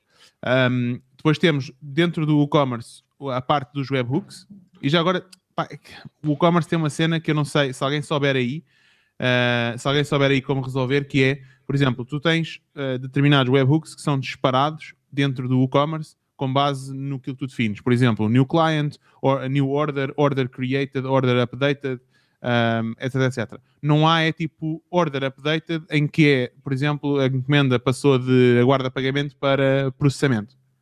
Ok? E isso faz com que consuma muitos, muitos uh, recursos dentro do Integromat. Uh, porquê? Porque order updated é qualquer update na order. Imagina, tu metes uma nota no cliente, metes OK, aquilo é o order updated. Aquilo faz disparar esse, esse, esse um, webhook e que faz que, com que se tu tiveres alguma coisa ligada dentro do Automate 2, aquilo vai correr um cenário. E vai correr o cenário, ok? Por isso é importante usar-se filtros dentro do, do Integromat. Desculpa, eu queria dizer Integromat há bocado. Que vai correr o cenário, vai disparar o webhook do Integromat e aquilo faz disparar o cenário. Um... Eu tenho uma ideia, pá. Já sei o que é que eu queria Diz, dizer há bocado. O Integromat não integra com o Rambox ou, ou qualquer coisa dessas, que um gajo possa usar a, o, o- a ligação de SMS de Android, ok? Por exemplo, eu tenho no, no Rambox para, para responder através do computador as SMS. Eventualmente poderá haver alguma ligação ao Rambox ou al- alguma app do género e mandar, mandar as, as notificações para o desktop. Não, tu pode- Provavelmente, provavelmente eliminas aquela questão dos bloqueios do telefone e para além de mais do sistema operativo. Mas estás a falar de para responder ao cliente? Não, as automáticas, como vós enviais, por, como eu mando por gate, ou seja, o, o final do meu cenário é o gate. No vosso caso é o Android. Sim. Não haverá qualquer coisa, tipo alguma ligação ao Rambox ou assim. O Rambox tem um módulo de, de, de, de SMS, SMS. ok? Isso é Ok. feito no desktop, por exemplo. Não tem Não direto. sei. Não, não tem ligação direta ao Rambo. Ok. Não, a gente usa mesmo a, a aplicação do. Porque tu precisas ter aquilo a disparar um SMS. Isso é Eu uma sei. feature nativa do telefone. Então o que nós temos é disparar, tem que ser enviado a partir do telefone em si. Mas eu estou a perceber o que estás a dizer. Estás a perceber o que eu estou a Estou a dizer? perceber, estou a perceber, sim, sim. Em, em vez de ser feita call. Porque tu estás a usar um emulador do telefone. Ou seja, Exato, a exato. cola era feita para um emulador e, o- e, o- e ele disparava no emulador. Há uma, não. coisa, há uma coisa que saiu há pouco tempo, que eu há bocado falei em WhatsApp, que é o WhatsApp nu- numa versão beta que eles disponibilizaram já permite várias instâncias web, quatro instâncias, salvo erro, e sem teres o telemóvel ligado ao, à internet. Ah, Ah, boa. que até aqui não era possível. E que isso já permite, por exemplo, uma loja que tenha dois, duas ou três pessoas a atender, possam atender no mesmo número de telefone, o que é excelente, porque era uma coisa que não dava para fazer até então. Mas tem que ser WhatsApp Business ou normal? Uh, pode ser os dois. Pode ser os dois. Eu, Eu por acaso tenho- ativei nos meus dois, no pessoal Eu tenho do- ligado ao mesmo tempo em dois telemó em dois, dois computadores. A versão web. Sim. Não, a, a- a app, a aplicação, a- o programa mesmo, do Windows. Então é isso. Antes só dava num. Só- Não, já há muito tempo que dá, dá em vários. eu, pelo menos-. A mim não eu, dava. pelo menos, tá, sei lá, Ah, ainda não desde, dá. desde dezembro que eu conseguia ter o portátil e o, e o computador ao mesmo tempo. Estranho. Não sei se era por estar ligado na mesma rede. Eu por acaso só apareceu semana passada, mas já, já, eu já tinha visto uns brasileiros a comentar que, que tinham disponibilizado lá no Brasil essa, essa versão. E porque eu usava uma emulação da versão web para enviar as notificações via WhatsApp. Neste caso já permite porque já consigo ter uma pessoa, por exemplo, a atender no WhatsApp web e ter o, o emulador em cima de outra versão web e já não e o telemóvel também disponível na mesma. Ah, É- deve ser por isso, porque eu estou no, no computador. Não, mas eu antes não usava o Rambox. Mas eu basicamente estou no computador no Rambox. Aliás, eu no mesmo computador já consigo ter ah, o Rambox e, e, e a Apple ao mesmo tempo. E isso tem que se ativar alguma coisa nos settings ou, ou é eu nunca mexi nos settings do, do WhatsApp. A mim apareceu uma notificação para, para ativar, mas eventualmente, se, se tentares ir linkar um novo dispositivo, acho que te aparece logo a mensagem a dizer que Ah, ok, ok. Então tem que se assim. retirar, a- porque no meu não dá, eu tenho o meu portátil e o computador. E quando ligo, tem que sempre aparecer lá switch É e isso. tenho que clicar. É então se calhar tenho que tirar a cena e voltar a pôr. Tipo, vais a tentar adicionar um dispositivo, ele manda-te para a versão beta, elimina toda a lista que tens lá de, de linka de devices Account. Sim. e depois eh, lig- ligas outra vez e aí já podes ligar Ok, ok, boa. Vou experimentar. Ah, e aquilo está fixe. Yeah. Uma coisa que eu, uma coisa que eu, que eu tenho, que, pá, que já pensei, mas não tive tempo ainda de implementar, é o quê? Por exemplo, eu não, não sou eu que faço atendimento ao cliente, ok? Tenho uma pessoa que faz o atendimento ao cliente e que por acaso está no Brasil. E então hum, é difícil, a pessoa não tem o telemóvel para fazer o suporte ao cliente. Então já pensei, ok, como é que uma pessoa liga por API, os SMS que são eh, enviados pelo cliente de resposta, ligar por API ao nosso sistema de atendimento ao cliente, ok? Neste caso usamos o Live Agent, para aquilo fazer disparar uma nova mensagem, sempre que dá a entrada de um novo SMS, e depois se a pessoa faz o reply ali, aquilo faz disparar um SMS com a resposta ao cliente. Ou então criar um pequeno dashboard ao lado, em que a pessoa recebe, receba o- as mensagens, ou então fazer como fazer sincronizar o, o Android SMS. É mais fácil assim. É mais fácil. O problema que não é um problema é que eventualmente podes ter que linkar o device várias vezes ao longo do tempo. Sim. Do tempo, mas não é tipo dois todos os dias, é tipo, sei lá, um mês a mês ou dois ou seis em seis meses. Ah, é tipo, só mandas o QR Code, ele faz o scan, ou ele manda-te o QR Code, tu fazes o scan, fica linkado ao Exato, exato. dele. Ok, boa. E, e é fixe. Eu por acaso uso assim com, com a loja ahm, e consigo. ahm, não tá, por exemplo, em vez de eu responder no telemóvel, tenho que estar ali tipo, responder, não, respondo aqui no teclado na, Exato. app do, dos SMS, é muito mais simples. Boa, boa, boa. Eu tenho aqui ainda uma dica, já que estávamos a falar do WhatsApp. Eu, um dos cenários, eu, eu montei o meu CRM através do Integromat e o Notion, neste caso, mas também podia ser um, um Excel. E uma dica para o WhatsApp é que tu consegues fazer o link já com a mensagem. Yeah. Como Ou assim? seja, isso- tu consegues definir, por exemplo, o que é que eu fiz? Há três mensagens que eu mando quando mando um personalizado, que são comuns. Tenho um script, ok? Hum. E tipo, quando mando o o personalizado, quando vou responder, no CRM, já tenho lá os botões para clicar. Clico no botão, aquilo através do Integromat criou-me aquela mensagem, já meteu lá o nome do gajo e o Hum. número de telefone. Para o WhatsApp. ok? E eu quando clico, aquilo Ok, quando ok, me abre ok. para mandar mensagem no WhatsApp, já leva a mensagem escrita, ou seja, tal. É só tal, tal, acabou-se Boa. acabou-se o ter que andar sempre com um bloco de notas ao né? lado, é esta a resposta, a seguir é esta, porque aquilo é sempre, a conversa é sempre a mesma. Yeah, yeah. Então eu vou, a partir do CRM, eu faço as respostas todas ao cliente, com um clique. Boa, boa. Qual é que é o sistema que tu estavas a usar, Roberto, para, para integrar o WhatsApp com. Aquilo é indiano, aquilo chama-se WUA. É W-O-O-W-A. Ok. E, e o basic- do commerce, o A do WhatsApp. Exato. Uh, basicamente, para quem não sabe, o que aquilo faz é cria tipo uma, que é uma, uma API, vá quase, que, que integra o WhatsApp for Web com, um, com o envio de, de, de mensagens, né? no fundo, aquilo tu, com uma API call, tu- é uma API call que eles criaram, não é oficial do WhatsApp, ok? Que corre em cima do WhatsApp eh, for Web e aquilo manda, faz disparar os e-mails.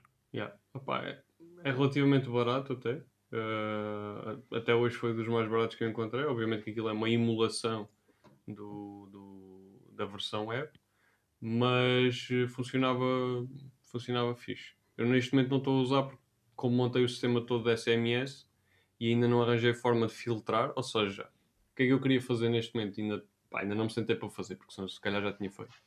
Que é o cliente não, não, não quer estar a receber a mesma informação em três sítios diferentes: e-mail, WhatsApp e SMS. Então, o que é que eu quero fazer? Quero permitir que o cliente selecione no checkout por onde é que ele quer receber as notificações da encomenda, em termos de SMS e WhatsApp, para não estar a receber os dois. Estás a, eu acho que estás a complicar, estás a complicar, a meu ver. Define tu por, por onde é que queres mandar. Eu acho que SMS é suficiente. Qual a diferença entre SMS e WhatsApp? Tenho É pessoal mais, igual. Tenho A mais pessoa- comunicação no WhatsApp. Mas resposta, resposta? Exatamente. Resposta, é, é, é possível.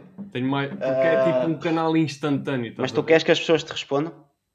Depende, porque às vezes há pessoas que me perguntam, mesmo depois de comprarem, perguntam-me cenas sobre os produtos ou quando é que vão receber, apesar de estar essa informação na loja. Mas isso, isso- isso por SMS, se- a pergunta, quando é que vou receber?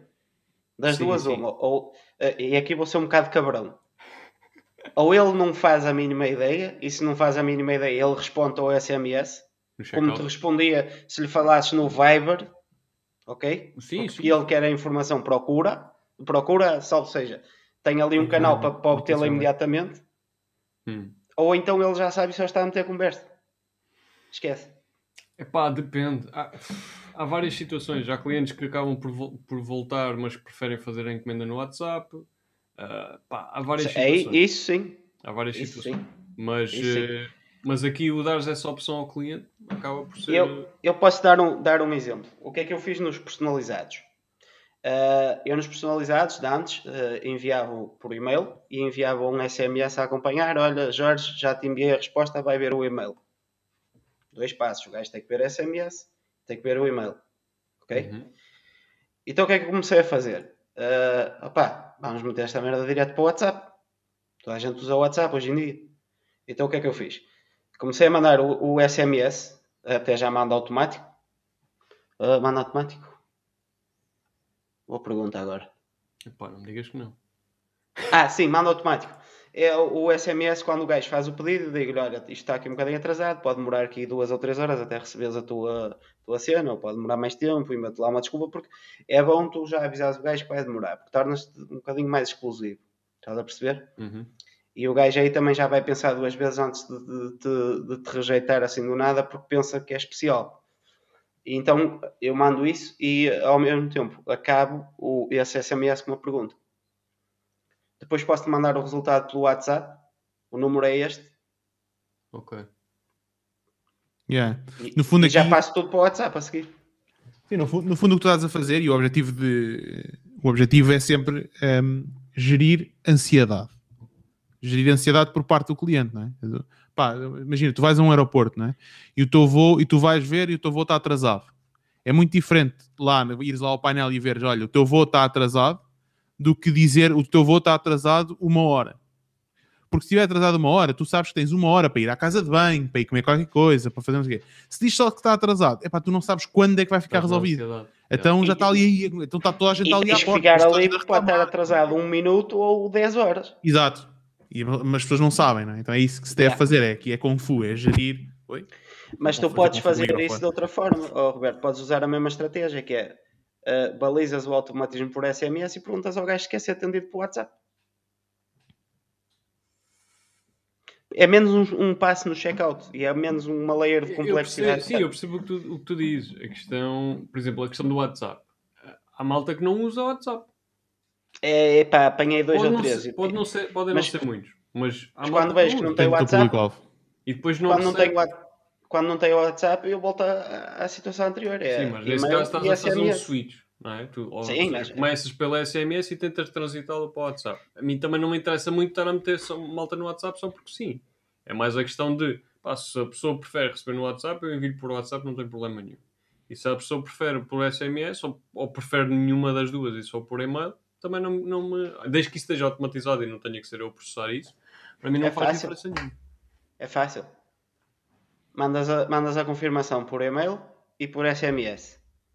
E no SMS deixas-lhe um link quando o gajo clica se quiser continuar a receber a mesma comunicação por WhatsApp. Talvez. Eu acho que e-mail e SMS e e-mail e WhatsApp está-se bem. A maior parte das pessoas do e-mail Sim, sim, eu sei, eu sei. E, e mui- muitas vezes eh, a pessoa coloca questões que tu respondeste no e-mail, portanto, também não é por aí. Exato. Bom, vamos aqui a algumas perguntas. Ahm, Eu perdi aqui o chat, tive que. exato. Não. Pronto, aqui o Ricardo já respondemos a isto. Bulkgate ou Android para o software de envio de SMS. Depois temos aqui o António Pestana, grande António, que diz: Jorge, Sniper é fixe, exemplifica alguns cenários e as ferramentas, se faz favor. Bom, o conceito de sniper é sempre como é que eu mando, tipo, no seu expoente máximo de otimização, é como é que eu mando um e-mail para um cliente. Ok?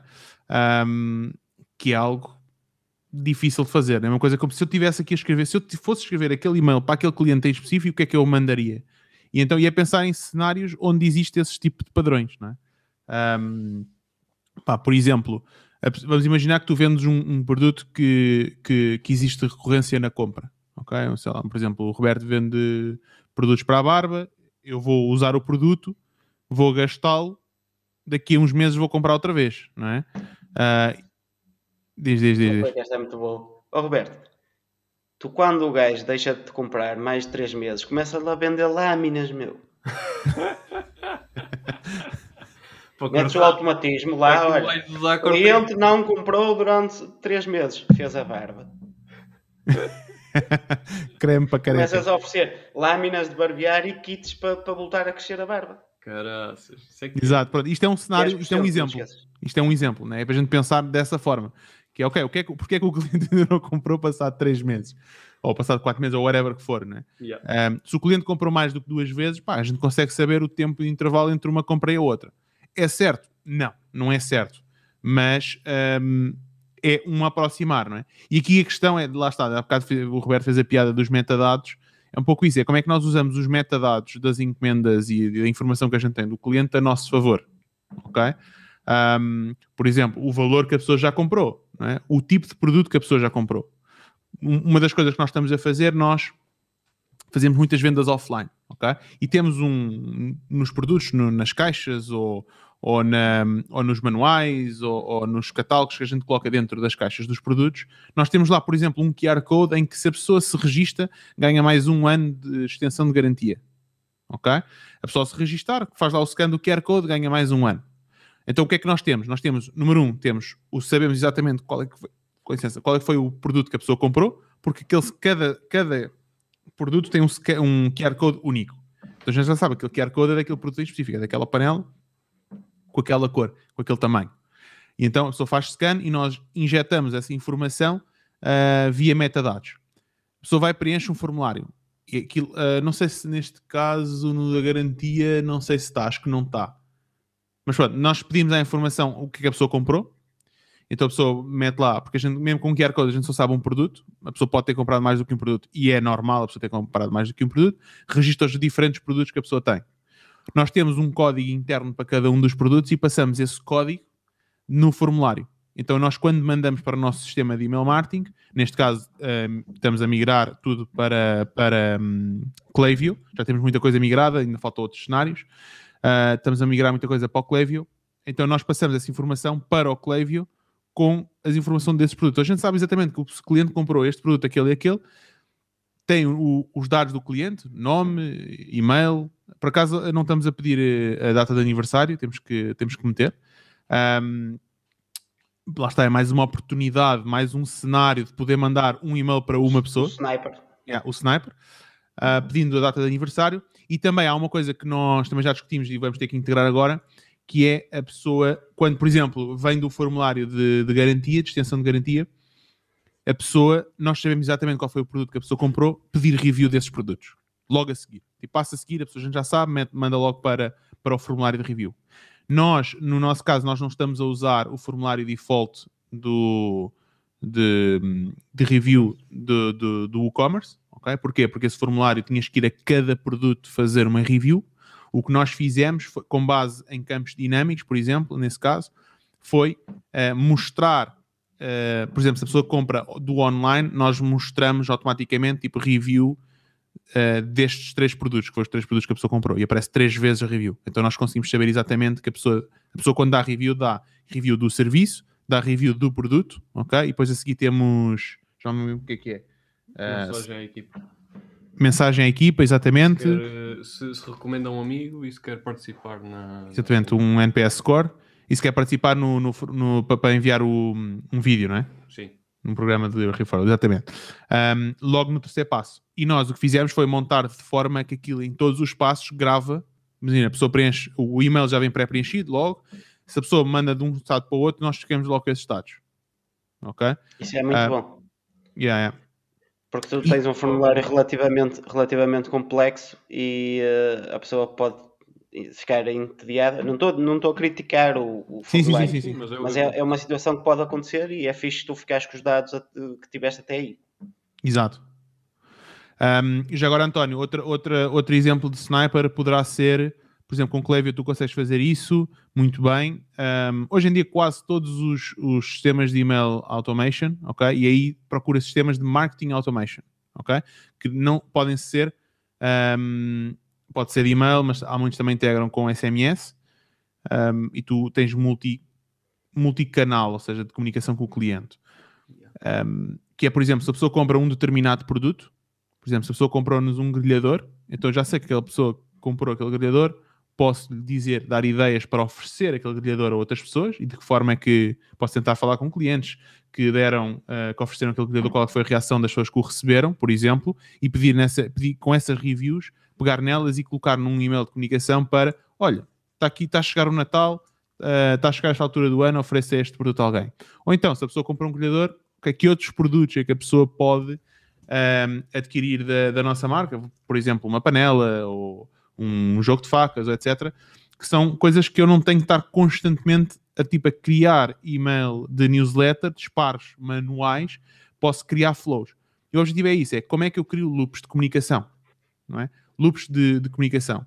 A pessoa entrou neste cenário, vai receber este loop, quando acabar este loop, começa a receber o outro. Um exemplo perfeito foi o exemplo que o Guilherme deu, que é, tu podes ter uma welcome sequence, por exemplo, todas as pessoas que se fazem subscribe à newsletter, antes de começarem a receber a newsletter, entram para dentro de uma welcome sequence, ok? Só no fim de receberem essa welcome sequence é que podem entrar depois para a newsletter. Sim, é, é, é, é um bocado simplificar o que tu estavas a dizer, agora depois vai da complexidade do negócio.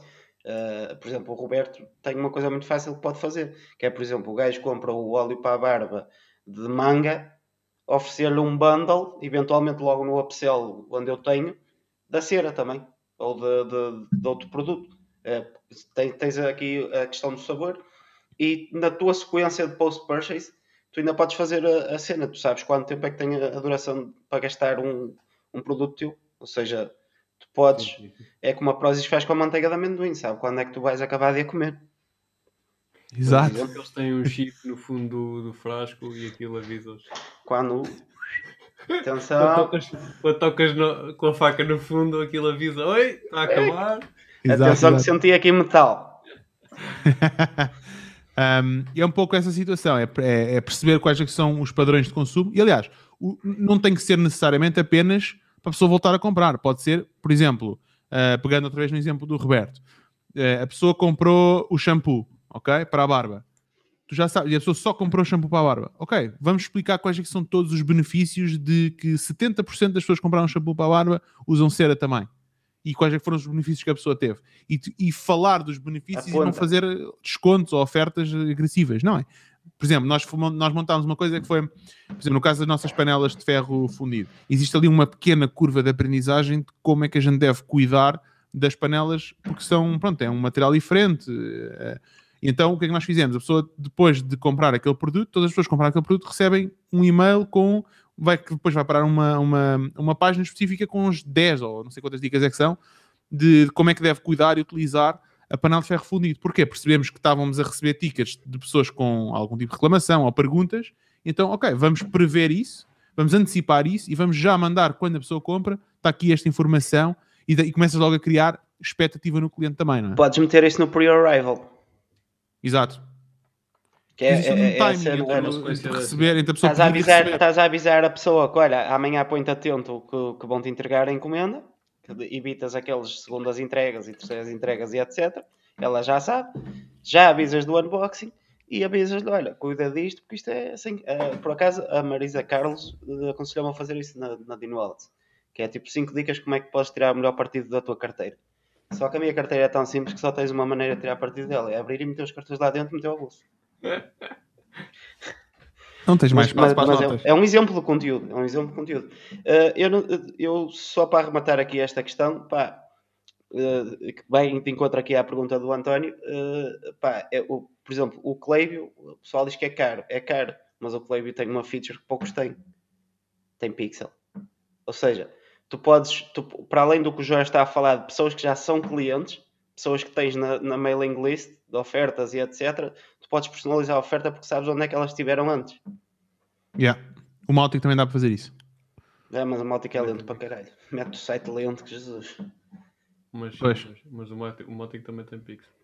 Um, já agora, uma dica final, António, e o resto do pessoal que está-nos aí a ver, e eu acho que isto é capaz de ser ouro, que é um, se a pessoa comprou o teu produto sem desconto, coloca numa lista à parte e não mandes descontos à pessoa. Ok? Um, porque essa pessoa valoriza muito mais o produto que uma pessoa que é mais uh, deal hunter, não é? Uh, uma pessoa que comprou com desconto, ok, está numa lista de descontos e essa pessoa vai receber descontos à eternidade. Ou então, e tu podes ser dinâmico também. Uh, no nosso caso, nós montámos um sistema que, através de um link especial com o cupão, aquilo altera os preços da loja. Okay? Não tens que estar a colocar o cupão no final do checkout para ver o desconto, altera logo. Então nós conseguimos dar descontos menos agressivos, por exemplo. Um, quem faz isso muito bem é a 307 imprimir. Tu se reparares, desculpa Guilherme, uh, se reparares na 360 imprimir, tu tens um preço para quem já comprou e para quem está logado, que é mais caro, do que aquela pessoa que nunca comprou, que é mais barato. E se tu fizeres um novo utilizador, uh, o preço é mais barato do que se tu já compraste antes logado. Mas é muito Black Hat isso. É bem Black Hat, mas eles fazem isso, é. é uma forma de personalizar, é. tipo uma oferta. Mas a Uber faz isso também. A Uber, Sim, se tu é. tiveres pouca bateria, o preço é mais caro. ah, muito boa, muito boa. Yeah, yeah. Mas tu deste, tu, tu deste permissão à Uber para fazer isso. Uh, tu deste permissão ao teu telemóvel, não pode ser tipo. Yeah. Isso é ser filho da mãe, né? Uh, o, que, o, que, o que eu ia complementar o que estavas a dizer agora dessa parte do desconto. Tu se fores a ver uh, uh, aquela, aquela sequência de sign-up que eu, que eu expliquei, é tentar uhum. vender o menos, neste caso, se o. Atenção, eu não dou o desconto diretamente se, se, se, se o uh, lead magnet for outro, mas o lead magnet o único que eu tenho e que acho que a maior parte dos e-commerce tem é um desconto na primeira compra, ok? Só que eu tento ao máximo estender que o gajo compre com o mínimo de desconto possível. Ou sem ele, de preferência. Até porque eu sou um gajo que não faz descontos, normalmente. Bom, vamos então para o próximo tema, Jorge. Deixa-me só complementar uma coisa. Diz, diz, diz. Naquela sequência que estavas a falar ainda agora, tipo, meteres uma pessoa que só comprou com desconto, que comprou a primeira vez com desconto, numa lista diferente de uma, de uma pessoa que comprou o produto em full price, nas ofertas que faz. Isto é uma ideia, ok? Nas ofertas que fazemos à lista que comprou com desconto, intercalar entre ofertas com desconto e ofertas sem desconto. E se a pessoa comprar uma oferta sem desconto, então se calhar transitá-la para uma lista de full price. E aí se calhar vais aumentando a lista de full price e a lista e, e pá, vais ter sempre malta que é o que tu estavas a dizer, é deal hunter, que não, pá, não só comprar quando houver desconto. Mas se calhar consegues transitar aqui pessoas que eventualmente valorizam muito mais o, o produto do que aquilo que, que, nós esperamos numa primeira compra porque comprou com desconto. Exato, exato. Yeah. Existe uma velha história, de, pá, uma cadeia qualquer americana, já não lembro do nome, que um, começou a enviar para a casa de um cliente, um, neste caso para a filha, que foi começou a enviar cupons de desconto para produtos para bebê. Ok? E o pai viu aquilo, tipo, o que é que é isto? Né? E foi lá reclamar. E depois foram ver e a, e a filha estava grávida. Uh, isto porquê? Porque eles, através do padrão de consumo que, que, ela, que ela fazia na loja, perceberam que uh, alguma coisa tinha mudado. E o pai foi lá reclamar, não pai, foi? Yeah, o pai foi reclamar e depois pediu desculpa, porque, epá, efetivamente... Não sabia que a filha estava grávida. Exato. Isso é, isso, isso é como, como o outro que apanhou o anúncio paguei isto, não é? Por alguma coisa é estava naquela segmentação, não é? Exato. Mas bom, essa história. Já uh, nos vão desmonetizar outra vez. Uh, aqui diz o José Faria pergunta: tem já alguma, algum automatismo feito para pagamentos de multibanco e MBWay pendentes? Sim, o Guilherme falou isso há pouco. Disso antes. José, depois puxando um bocadinho atrás, nós falámos disso. Sim, temos vários uh, automatismos e, e em e-commerce é super fácil fazer, tendo o Automate 2, ok? Yeah. Uh, depois o Bruno Augusto pergunta: no Automate 2 uh, consegues segmentar por comportamento? Boa dica essa do full price. Consegues. Consegues, é, tens algumas opções básicas. Tipo, tipo comprou o produto uh, X ou comprou mais do que uma vez. O LTV ou... é a primeira compra, não é a primeira compra. Uh, consegues fazer quase tudo, tens é que ser imaginativo. Eu posso mostrar aqui algumas regras do, do Automator. Sim, aqui o, o Bruno, o que não dá para fazer é comportamento da pessoa no site, ou seja, viu aquele produto. A única coisa que dá para fazer é com abandonment cart um, cart abandonment. Mas, e... mas mesmo assim só para, para utilizadores logados, que o anónimo não funciona muito bem. Desculpa o quê? Só para utilizadores logados. Para, para marcas que usem. Não, não, não, não, não, não é não necessariamente. Basta... Olha que eu nunca conseguia, nunca funcionou muito bem se comigo colocar... anónimos.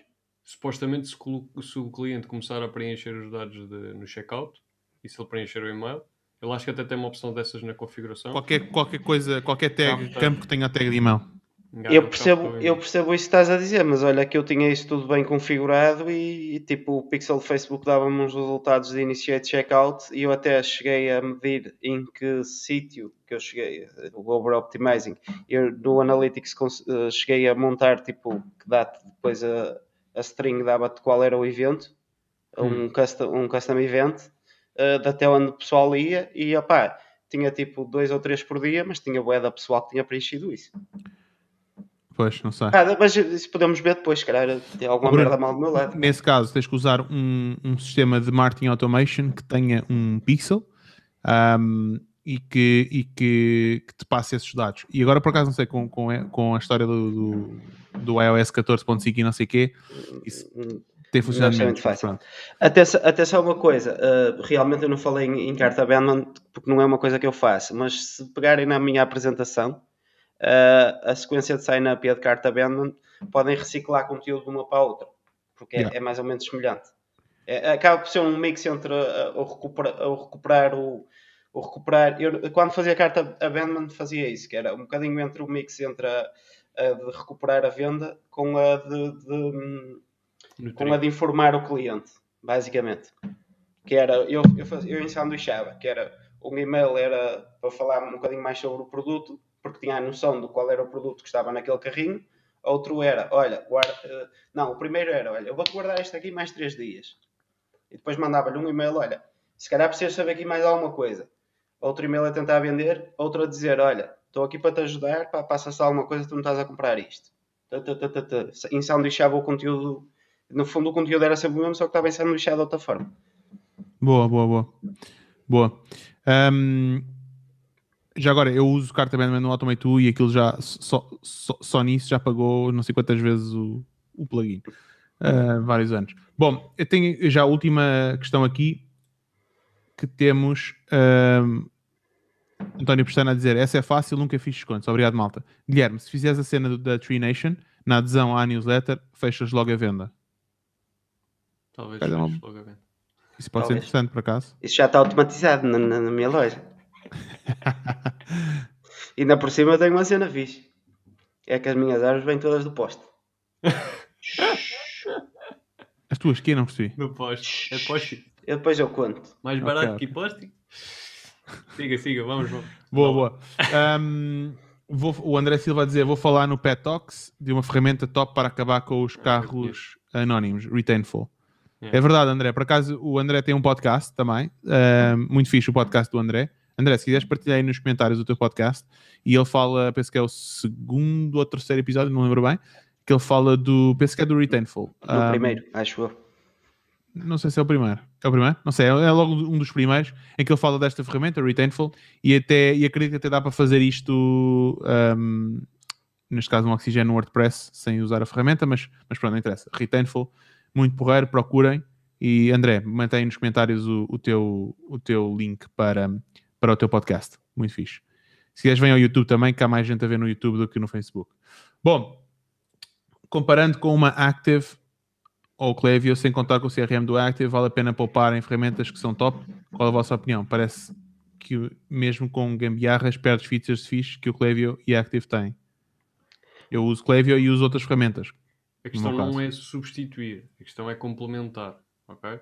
Por, por exemplo, se calhar uma, a, a, partir do momento em que finalizas uma, uma, uma sequência de Klaviyo, em que estás a tentar uh, nutrir o cliente pela informação que, con, que consegues a, extrair da loja, que consegues personalizar muito melhor a informação, e aquele cliente já comprou, se calhar já não, já não faz sentido estar no Klaviyo, se calhar já faz sentido estar numa ferramenta de email marketing mais barata ou self-server, self, self -server, em que uh, não tens de estar a pagar para enviar um e-mail àquele cliente porque aquele, aquele cliente já está num estágio diferente.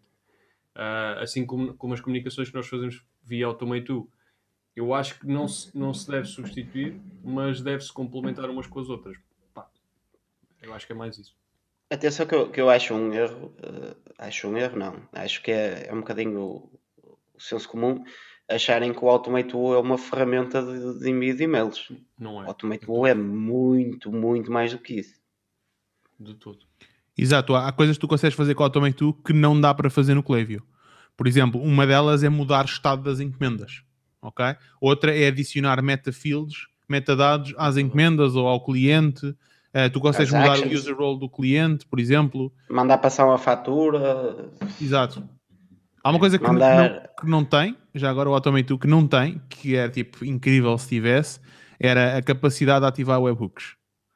Yeah. Porque assim já integravas nativamente com, com o Integromat e era tipo, aquilo era mel, né? Direto. conseguias fazer uma. E está pedido há, há anos. Eh, se podem ver a feature se list. perguntar ao gajo quanto é vale e fazemos Pá, uma vaquinha.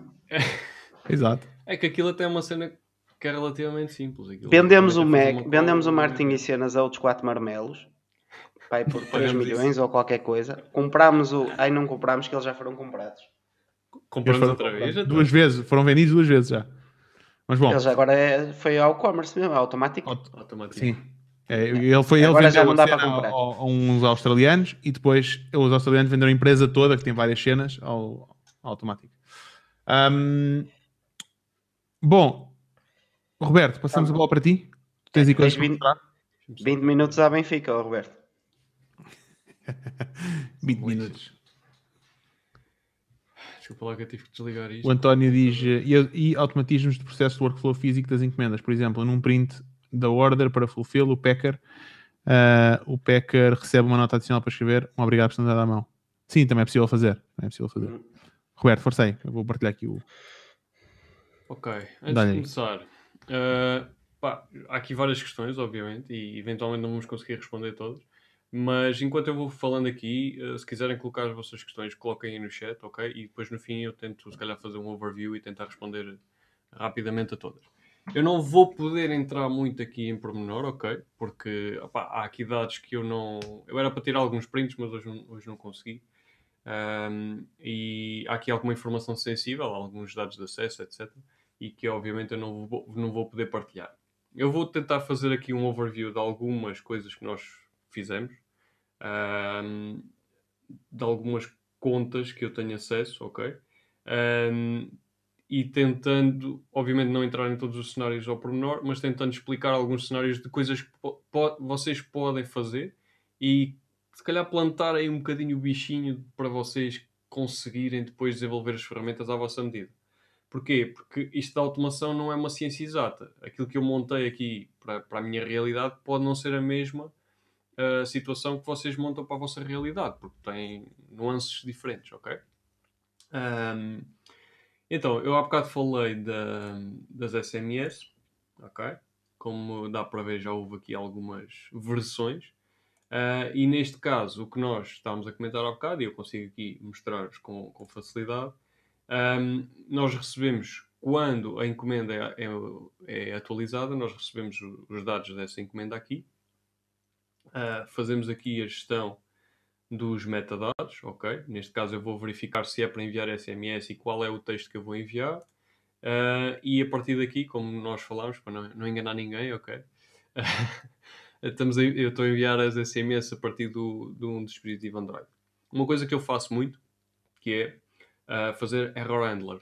Ou seja, quando houver um erro neste cenário, neste ponto, uh, eu conseguir receber um, um SMS, uma notificação do Integromat, etc., com o erro e eu depois poder tratá-lo.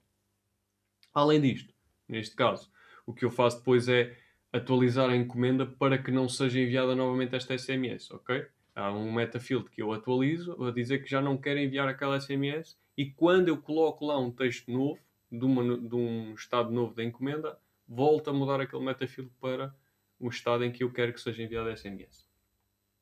Ok? Neste caso, o que acontece?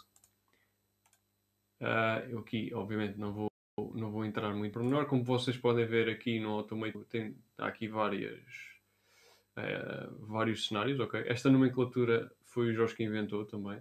Ahm, ou seja, tentar. Porque às vezes é, quando, quando isto começa a ser, é, é difícil de nos organizarmos. Ahm, como vocês podem ver aqui, eu tenho aqui vários, vários, post vários cenários em que basicamente estou só a adicionar post metas, ok? Consoante, os, consoante determinadas condições da encomenda, eu adiciono esse, esses, um, esses metadados à encomenda, ok? E um, post meta é o nome que está na base de dados. Uh, adiciono esses, esses, um, esses metadados que depois permitem que sejam usados como base condicional para outros, uh, por envio de e-mails, SMS, mudar de estado da encomenda, uh, comunicar com o cliente de uma forma mais personalizada, etc. etc. Depois há, há cenários apenas informativos, abandona de carta, há aqui vários que eu uso. Normalmente uso aqui uma sequência até 12 horas, não mais que isso. Uh, as, as, há bocado o, o já estava a perguntar isto, o Guilherme tinha falado, uh, ou seja, enviar notificações para que o cliente pague uh, quando é o multibanco, quando é o MBWay. Nós adicionamos também um contador de 5 minutos no checkout quando o cliente paga por MBWay. Uh, aqui já requer um, um bocadinho mais de programação, mas basicamente tem um contador de 5 minutos porque ao fim de 5 minutos o, o pagamento por MBWay expira. Um, e além disso, a partir deste e-mail do MBWay, é possível depois o, o cliente voltar a gerar um, um, pagamento, ou neste caso, acho que no IFNP funciona, mas uh, noutras, noutras uh, instituições não, no plugin de outras instituições não, mas é possível, por exemplo, eu tenho essa situação que é o cliente pode pagar diretamente para o número que está associado à empresa, em termos de, de, de MBWay, e uh, esse, esse, pagamento é verificado manualmente e a partir daí o, a encomenda depois segue o, o, seu processo habitual. Recuperação cartão de crédito, recuperação de PayShop, etc., transferência bancária, PayPal, aqui transportadora, um, depois, por exemplo, envio de manuais, um, aqui tem, neste caso, eu estou a fazer lançamento de novos produtos neste, neste, neste momento. Portanto, tenho aqui um pre-order, tenho aqui algumas sequências de pre-order. Como eu referi inicialmente, eu troquei todos, ou praticamente todos os e-mails de base do e-commerce por e-mails do, no Automate Ok? Uh, o que eu faço uh, é que eu consigo uma, uma, informação mais personalizada a partir daqui, com, com as regras que eu consigo definir uh, dentro do Automate um, Best Clients é, é, um, é uma, uma leitura interna que eu faço em termos de número de encomendas. Quando o cliente cria, cria a sua, faz a primeira encomenda, é criada a conta de cliente, recebe também um e-mail diferente, etc. A encomenda foi para preparação. Uh, aqui, quando, quando a encomenda é enviada, recebe o tracking com o linkzinho todo, todo direitinho, lá com a informação da transportadora, caso, caso haja alguma incidência. Uma coisa que eu faço também é que um, a partir do a partir do a partir do do Integromat eu faço a leitura do estado do tracking, ok? Eu tenho uma integração com a API de, do, do meu 3PL e faço uh, a leitura dos estados das encomendas além de eu atualizar este estado de encomenda dentro da encomenda, mesmo propriamente dita, consigo ver no, no order list, consigo ver lá qual é o estado da encomenda. Uh, o que eu faço. Um, ok, vou entrar aqui. O que eu faço uh, é basicamente fazer uma call pelo tracking number a essa API do, do, do, do 3PL que me vai devolver o estado em número e em texto. E a partir desse número eu consigo definir se a encomenda foi extraviada, se foi devolvida, se foi entregue, atualizar apenas o texto se não mudar nenhum destes estados, ou a incidência. Incidência é boa porquê? Eu não quero estar todos os dias a verificar se a encomenda já foi entregue, se, está, se houve alguma incidência na entrega, etc. A partir do momento em que ela muda para incidência, eu envio um SMS e um e-mail ao cliente, automaticamente o cliente fica a par da situação, consegue contactar a transportadora diretamente ou contactar-nos a nós a pedir ajuda para resolver a situação. Okay? E isso é uma das sequências que está aqui no, no Automate 2 também. A questão do aniversário também já falamos, quando o cliente faz, faz um, tem o aniversário próximo, enviamos um, uma comunicação específica. Uh, o, a parte de pedir review, neste caso, salvo erro, são dois e-mails. uh, quando a encomenda é cancelada ao fim de 7 dias, para não estarmos a, a, manter uma encomenda e toda esta sequência acaba por ser uma recovery da, do pagamento da, da, da, encomenda para que não, se, para que não, não chegue ao ponto cancelado. E basicamente uh, há aqui N e N sequências que não foram criadas todas num dia, obviamente, foram criadas ao longo dos anos. Uh, já usamos, eu já uso Automate há bastante tempo, o Jorge também, o Guilherme também. Um, e nós vamos criando isto consoante as ideias vão surgindo, consoante as necessidades vão surgindo, etc. Um, agora, só para fazer aqui um overview da, do, das regras que são possíveis no, no Automate 2, para quem nunca viu ou nunca, nunca experimentou, como vocês podem ver, há aqui vários triggers disponíveis. ok? Um, se, se, a encomenda mudou de, de, estado, se a encomenda foi criada, se a encomenda foi paga em processamento, completa, cancelada, está a aguardar pagamento, um, refunded, uh, como é que se diz? Uh, reembolsada, uh, pagamento pendente, se foi adicionada alguma nota à encomenda, se inclui algum tipo de produto, alguma variação. Um, aqui neste caso podemos enviar uh, comunicações ou, ou, ter ações que um, dependam de uh, estados do cliente ou, do, ou da conta de cliente, por exemplo, quantas, quantas encomendas, quanto é que já gastou.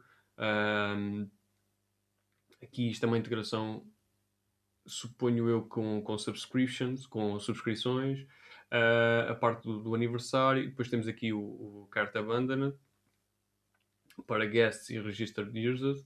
Temos aqui a parte dos reviews, ou seja, quando o cliente um, nos envia uma nova review e nós aceitamos essa review. Uh, ok, o Guilherme diz que está. Ok. Vocês não estão a ver porque isto é um drop-down e eu estou a partilhar o. o... eu estou a partilhar o, o browser e não, vos, não aparece o drop-down. Mas basicamente eu estou a carregar aqui no select, que vocês estão a ver, ok? e tem essas opções todas. Um, se, o, se este workflow uh, já correu mais do que uma vez, ou se, ou se eu quero limitar a que este workflow só funcione uma vez uh, para, para aquela encomenda, etc. Pronto. Depois aqui nas rules, deixem-me só selecionar aqui um estado, ok? Pronto, eu mudei aqui para Order Processing. E depois posso adicionar aqui várias regras também. Eu vou ler porque já, já percebi que vocês não estão a ver. Portanto, em relação ao cliente, se é um cliente, um visitante, podemos fazer uma regra pelo e-mail. Imaginemos, por exemplo, pelo e-mail. Um, se eu quero ter um estado diferente se o, se o e-mail for do Hotmail, porque uh, é, mais é mais fácil ir parar ao spam.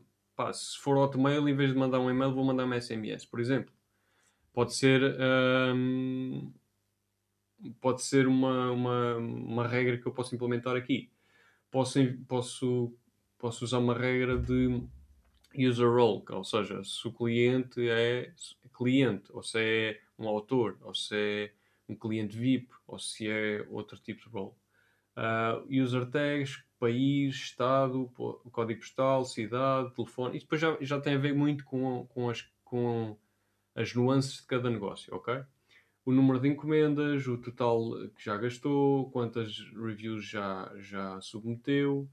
Um, depois aqui na, nas encomendas temos os itens que comprou, por categoria, pelo o nome do item, pelo total da encomenda, pelo estado da encomenda, se usou cupons ou não, quantos cupons usou, o, o método de pagamento, o país de entrega, o tipo de, o tipo de envio que ele selecionou, um, outro custom field que tenha na order que eu possa usar como trigger, como regra aqui para uh, esta ação ser realizada ou não. Um, tem aqui várias coisas. E depois eu posso limitar isto, como eu falei no início, a correr apenas uma vez por, por cada encomenda ou por cada cliente. Imaginemos, por exemplo, que eu quero enviar uma comunicação a um cliente que nunca se registou uh, que só eu, eu, normalmente uso cupons e limito no cupão uh, à primeira encomenda. Mas eu posso fazer isto aqui no Automate ou seja, eu dizer, olha, uh, eu tenho aqui um desconto para si, mas só funciona na primeira encomenda. Eu só quero enviar aquilo aos clientes que nunca compraram. Porque senão vou estar a enviar aos clientes que já compraram duas vezes. Pá, não faz sentido nenhum. É uma comunicação uh, absurda. Um, posso fazer isso. O Automate tem, uma, tem uma, uma coisa muito, muito porreira, que é, se eu quiser enviar um e-mail, posso querer enviar um e-mail, ok? E, e, e quero enviar um cupão ao cliente. Pá, imaginemos que eu tenho o cupão uh, MEC10 e dá 10% de desconto na barbudos.pt, ok? Mas imaginemos que eu tenho um cliente e esse cliente recebeu esse cupom e partilhou com o amigo. Pá, e o amigo não tem ligação nenhuma a Barbudos, nunca passou, e, pá, nunca comprou, nunca passou por esse processo e tem ali aquele desconto. E eu não quero isso, porque eu, eu gosto de controlar essa sequência. Ou seja, o cliente tem um desconto de primeira compra que pode obter, mas não aquele de 10%, por exemplo, que, que eu estava a oferecer àquele cliente que já comprou 10 vezes. Um, o, o Automate tem uma coisa muito fixe que é não sei se vou conseguir mostrar aqui. Uh, Deixa-me ver aqui. Portanto. Não estou a ver agora aqui. Porque eu acho que não mudei isto para order. Ok, é mas pronto, vou. É mais isto. Está uh, aqui. Ok, é isto. Obrigado, Jorge. Pronto, o que, é que, o que é que acontece aqui? Imaginemos que eu quero. Pá, isto agora vai ser um bocado complicado eu lembrar-me. Eu acho que isto funciona. Quer dizer, o cupom deve estar, deve estar criado, não, não quer dizer que funcione. Mas pronto, neste caso, imaginemos, eu seleciono aqui a template, que é o cupão que eu quero de base, ok? Posso lhe dar um tempo para expirar. Imaginemos que eu quero, dar, quero tenho este cupão e, e vale 5% na primeira compra. Mas digo ao cliente, este cupão só, só está ativo durante 24 horas. Eu não tenho que estar a criar um cupão para cada cliente. O Automate vai fazer isso por mim, ok? Eu ponho aqui, eu só erro isto aqui em dias, exatamente. Ponho aqui um dia, Posso pôr aqui um prefixo, que é uma coisa que eu uso bastante, para identificar qual é o cupom, porque eu na order list queria uma coluna com os cupons, se o cliente usou o cupom ou não. Ok? Imaginemos que era uh, first e depois leva o traço e ele depois vai preencher aqui o resto de um, de um código gerado a partir daqui que vai ser associado ao, ao cupom de base. Ok? Limite de utilização, um cupom, ok? Uma, uma utilização por, por cliente e que o fallback é se, se, aqui neste caso não, não é aplicável, mas imaginemos que o que eu tinha definido aqui não existe, então aqui vai aparecer um texto que eu defino, ok? E basicamente isto é copiar para o clipboard e eu meto aqui e o que me vai aparecer, não sei se aqui vai dar para fazer o preview, está para fazer, mas vocês não veem, que é uma treta, ok?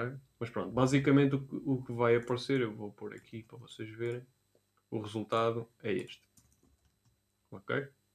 Tem aqui o first, ele gerou isto tudo aqui e aqui o teste não conta, ok? Isto seria o cupom que o cliente vai receber e este é o cupom de base, ok? Isto, opa, e depois tem, tem, tem várias coisas aqui. Tem toda a informação do cliente que o cliente colocou, dá para, para trabalhar com, com uh, metadados do, do, no cliente também. Uma coisa que eu por acaso estou aí a, a estudar agora. Um, tudo o que tem a ver com a encomenda, quando é que foi criado, o número, o estado, quando é que foi paga, quando é que foi concluída, uh, o número de artigos, dá para fazer uma listagem dos artigos da encomenda, uh, o, o, tipo de pagamento, o link de, de, pagamento, pronto, tem aqui N, N, N coisas que vocês podem usar. Uma coisa que nós usamos muito é este, ok? Porque eu vou buscar uh, metafields, vou, vou buscar metadados tudo e mais alguma coisa das encomendas. Uh, e nós conseguimos personalizar isto. isto pá, é, é, tipo, é ser idiota mesmo. É imaginar as cenas e chegar aqui e pensar como é que eu vou fazer isto? Ok, então vou fazer isto, personalizar desta forma assim, sim. Pá, quero tratar o, o, o, cliente pelo nome. Ok, eu chego aqui, first name, olá, barbudo, estão lá, customer first name, ok? E, e, eu aqui consigo tratar a pessoa. Pá, é personalizado, ok? Não é aquele e-mail taxativo, olá cliente X, não sei o quê. Pá, posso pôr aqui qualquer coisa, por exemplo, do, do aniversário dele, a lista de produtos, um, a estimativa de entrega. pelo, pelo, por exemplo, eu posso pôr aqui qual é a estimativa de entrega pelo método de envio que ele, que ele escolheu, eventualmente, usando aqui, se calhar, metadados. Um, além disto, eu, não, eu consigo fazer mais coisas, não é? Ou seja, uh, vocês não, não estão a ver, mas eu vou, vou, vou ler. Okay? Uh, conseguem enviar e-mails, conseguem mudar o estado, o, uh, o user role, agora não me lembro como é que se chama. o user role do, do cliente. Imaginemos, por exemplo, uma coisa que eu estou a implementar, ou que vou implementar em, em, em breve, é uma lista, é um, um estado diferente de, de cliente. Um cliente com determinadas características, com determinadas regalias dentro da loja. Então eu vou criar uma user role diferente e quando o cliente passar um, determinadas eh, condições, esse, esse user passa a ser, em vez de cliente, cliente X, ok? E passa para, esse, para essa equipa de clientes, ok? Adicionar tags, remover tags ao cliente, mudar os estados das encomendas, atualizar metadados, reenviar e-mails, uh, outros trigger or directions que, que, podemos aqui adicionar também, uh, uh, atualizar, atualizar as notas do cliente, adicionar uma nota à encomenda, um, ok, enviar SMS através do Twilio, neste caso nós não usamos, mas podíamos usar, já usei. Uh, limpar os queued events, uh, custom function e adicionar o uh, utilizador a uma lista diferente, ok? Pronto. Ou seja, isto tem NN regras, NN triggers, NN actions que nós podemos usar e bastante informação aqui, ok? Vocês já conseguiram ver aqui. Uh, que nós podemos, pela nossa idiotice de natureza, inventar e, e, e fazer estas regras todas acontecerem. Depois podemos, a partir dos metadados, ligar isto com o Integromat, ligar isto com outras ferramentas e, e fazer, um, e fazer várias ligações, ok?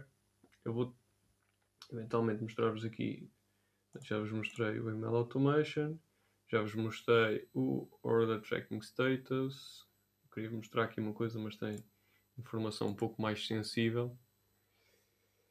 Um, Pronto, por exemplo, uma coisa que eu faço é sincronizar os contextos. Isto é uma dica, né? vocês aproveitem que isto é uma dica do caraças.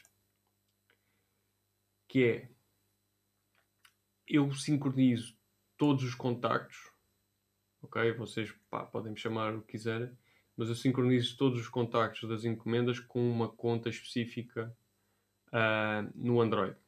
Neste caso, que é o, o telemóvel que eu uso para, para, para a loja. Isto porquê?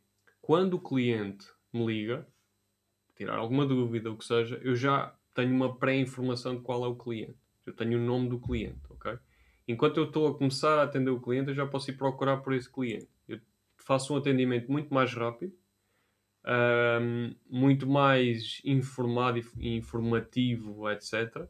E consigo estar um, um passo à frente, ok? Isto basicamente é um, é um, é um, um módulo em que ele vai verificar os, os, uh, os novos clientes e, e, atualiza isto dentro de uma conta específica só para isto, ok? Não, não misturo isto com os meus contactos pessoais, atenção. Uh, e não façam isso. E, e atualizam os contactos, tem um, um prefixo da, da, loja, para eu saber qual é a loja também. E hum, neste caso eu não estou a usar agora, mas já usei multisim e isto fazia todo o sentido uh, e consigo logo saber qual é o cliente e ir logo à procura da, da, da informação. Uh, não sei porque é que isto me está sempre a perguntar isto, mas pronto, ok. Pronto. Um, aqui, exatamente, pronto. Neste, este aqui, eu posso mostrar. Um, este aqui, basicamente, uh, eu, eu dei um, vou-lhe chamar uma palestra, não gosto muito de chamar isto de palestra, mas uh, eu tenho uma palestra aqui há tempos em que uh, a premissa da palestra e o título da palestra era se a tua loja trabalha para ti ou, ou se tu ainda trabalhas para a tua loja. Uh, e, basicamente o que eu faço com isto é automatizar tudo e mais alguma coisa na minha loja. Eu posso sair hoje de manhã uh, às 7 da manhã de casa e voltar à meia-noite e os clientes todos receberam uh, as notificações todas, as encomendas foram processadas em armazém, os, o cliente ao fim do dia recebeu o tracking, ou seja, funciona tudo. Porquê? Porque eu, ao longo dos anos fui automatizando isto tudo.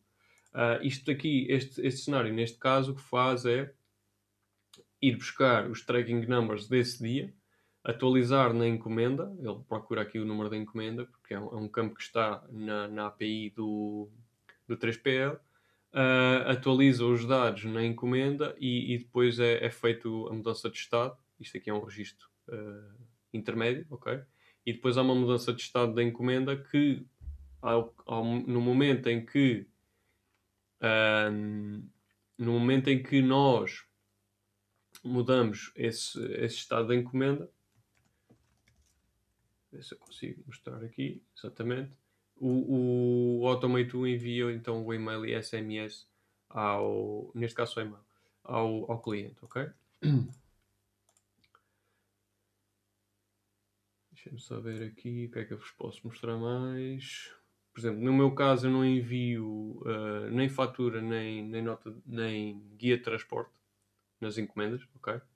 Mas há uma limitação. Eu tenho que enviar uh, fatura uh, quando são encomendas que são raras, mas que quando são encomendas com o número de contribuinte da empresa, faço a verificação pelo inicial, no início, do início do número de contribuinte e envio um e-mail para a transportadora com a fatura ou o guia de transporte, ok? Uh, pronto. Depois já aqui algumas carolices que eu vou testando. Por exemplo, aqui há uma, uma integração com o Notion, que eles abriram a API este ano, uh, em que basicamente eu vou buscar alguma informação que eu preciso e coloco numa, numa base de dados do Notion um, e também num Excel. Uh, pode soar um bocadinho a duplicação de, de, de dados aqui, mas o o que acontece é que a forma como eu consulto os dados no Excel e vou consultar depois no Notion, no meu caso, é diferente e, e para mim faz sentido, ok? Um, temos aqui uma automação de Trination também, uh, em que basicamente, além do email que é recebido uh, pela, que, que, o, que, o, cliente recebe uh, da, da Trination a informar que foi, foi plantada uma árvore, eu envio também um e-mail extra com, com mais alguma informação e agradecer ao cliente, etc. Pronto, depois já aqui o update dos trackings, etc. Mas pronto, aqui depois em baixo são cenários que uns já funcionaram, outros eh, deixaram de funcionar porque não faziam sentido, uh, ou foram atualizados para outros cenários. Normalmente não apago, como vocês podem ver, há aqui vários que têm o mesmo nome. Eu não apago um, cenários, ok? Um, agora vou fazer só aqui um overview porque não posso mostrar nada aqui, ok? Uh, aqui só para vos dar um overview de, de cenários que se podem fazer. Um, neste caso, aqui, uh, aqui a integração é entre lojas e-commerce e WMS, em que vai buscar toda a informação da, da, das encomendas ao e-commerce, introduz no WMS para processamento, ok? Verificação de verificação dos trackings, ok? Uh, isto corre várias vezes por, por dia uh, para verificar o estado do tracking, mudar a encomenda de estado para concluída, para incidente, etc. Importação dos trackings para as lojas, integração com DOT e FNAC. Um, há aqui várias coisas, uma lista que neste momento não está a funcionar. Pronto. Há aqui várias coisas que nós vamos fazendo, ok? Uh, e a minha ideia é trazer-vos algumas ideias daquilo que se pode fazer, ok? Como, como eu vos disse, não posso entrar aqui muito em pormenor porque isto tem dados de acesso às lojas, etc. Mas hum, basicamente o que nós usamos muito são chamadas API, usamos alguns módulos, às vezes para simplificar, outras vezes nem tanto, outras vezes é mais por carolice. Uh, e, e, esta é a parte mais técnica daquilo que estamos aqui a falar, ok? É aquilo que uh, o Rogério há bocado perguntava: é para quanto é que o Roberto leva para implementar isto uh, em clientes? Eu não faço esse serviço neste momento, não quer dizer que no futuro não possa acontecer, mas são coisas que eu posso dizer que já perdi dias, em horas, eu já perdi dias e dias e dias e dias dentro destas plataformas a, a testar, a procurar soluções, etc, etc. E, e chegamos aqui a um patamar que efetivamente conseguimos uh, fazer algumas coisas engraçadas. Eu lembro-me aqui de uma questão do Francisco, Francisco Santos, que era que ele tinha 45 mil processos, etc., 145 ou 125 uh, flows, uh, e que ele queria otimizar. Um, o, que eu, o que eu, obviamente que eu não conheço os, os cenários do, do, Francisco, como é óbvio, uh, mas uma coisa que eu e é esta por acaso até que surgiu aqui num Zoom com o Jorge, que eu já tento fazer, ok, mas ele mostrou-me aqui uma versão otimizada. eu acho que não tenho aqui nenhum para vos mostrar. Uh, Deixem-me ver aqui, talvez. Por exemplo, eu vou-vos dar um exemplo. Imaginemos que eu tinha, tenho, tenho aqui este. Uh, basicamente, o que isto faz é retirar o valor que está atribuída a, a, aqui SMS message no, no, no, nos metadados e ele vai-me dar o. Ou seja, isto tem um aqui e tem o velo. E eu quero ir buscar o velo. ok? O que, é que, o que é que aqui acontece? Eu tenho um get que vai buscar o valor que o, o map consegue ir buscar aos metadados. Ou seja, eu tenho aqui uma função dentro de outra função. O que muitas vezes as pessoas fazem é vêm aqui, fazem um set variable, eu vou estragar isto, mas não importa, depois eu tiro, ok? Aqui definem uma variável var1 e metem aqui o get, ok? E fazem aqui a, a transformação, não é? Depois vêm e fazem outra com o map. Não é este? Ok, metem aqui outra var2 e, met, e fazem aqui o map. Ou seja, o que é que isto, o que é que isto acontece? Isto vai-se prolongando todo o processo e isto, isto o que faz é que depois tenham, tenhamos um consumo de processos muito grande. Um, e daí fazermos estas otimizações. Ou seja, imaginemos que eu tenho uma função, imaginemos que eu tinha aqui cinco uh, definições de variável, ok? Aqui, cinco set variables, em que um era um if, outro era o if, outro era outro if, outro era outro. Ou seja, cinco ifs. No fim de eu ter montado isto e isto estar a funcionar, eu posso pegar nisto e montar todos esses ifs dentro de apenas um.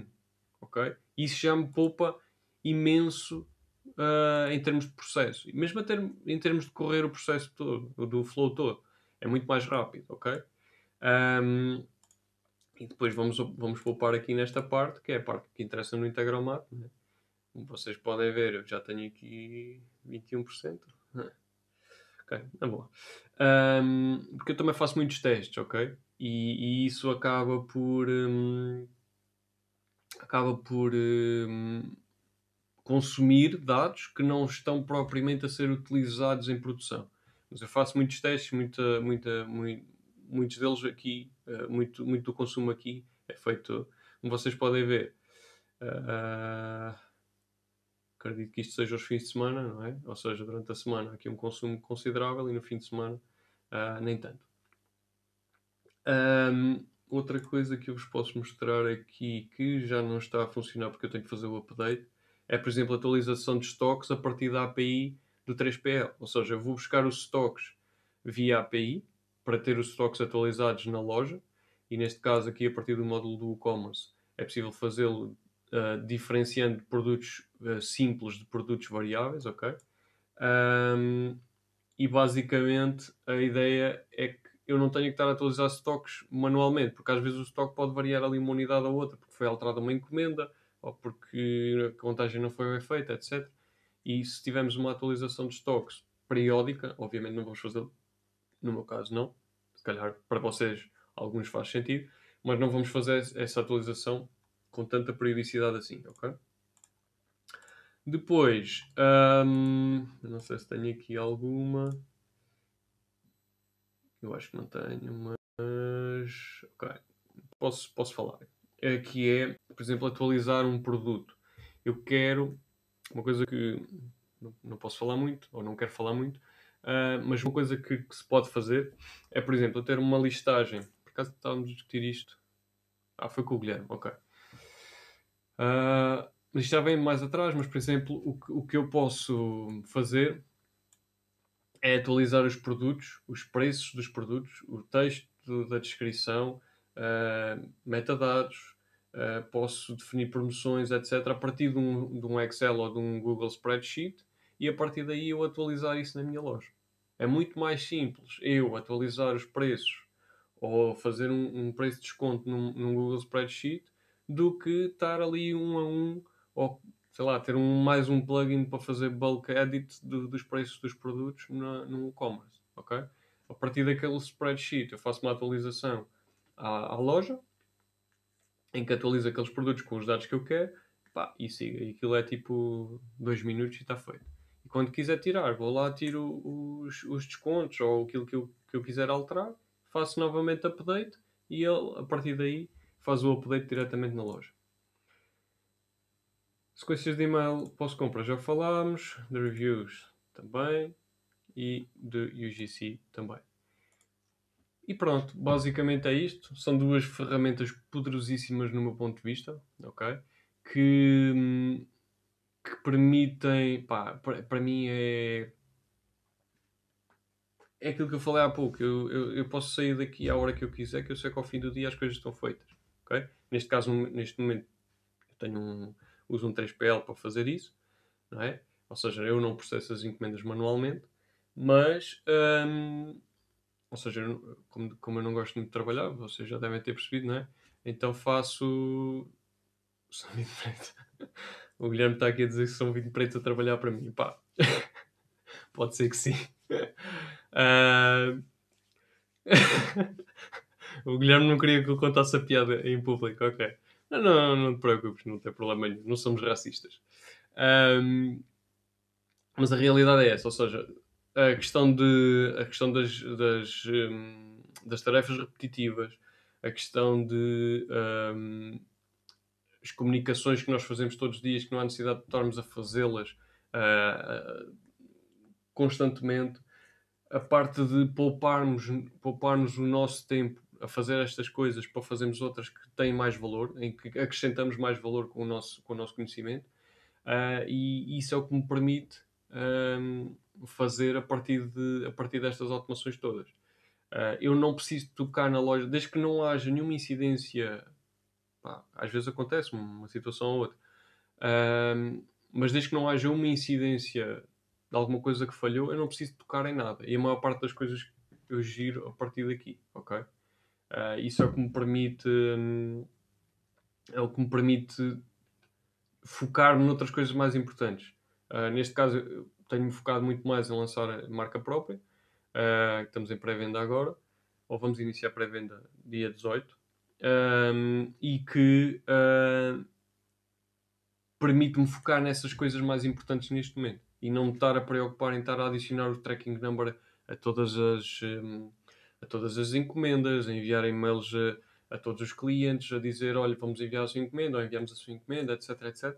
E eu prefiro gastar o meu tempo, ou aplicar o meu tempo nas coisas que acrescentam muito mais valor, porque vão-me trazer no futuro até uh, melhorias em termos da loja, em termos de produto, etc., do que me estar a focar nessas tarefas repetitivas, ou ter aqui alguém a pagar-lhe um ordenado para me fazer isto.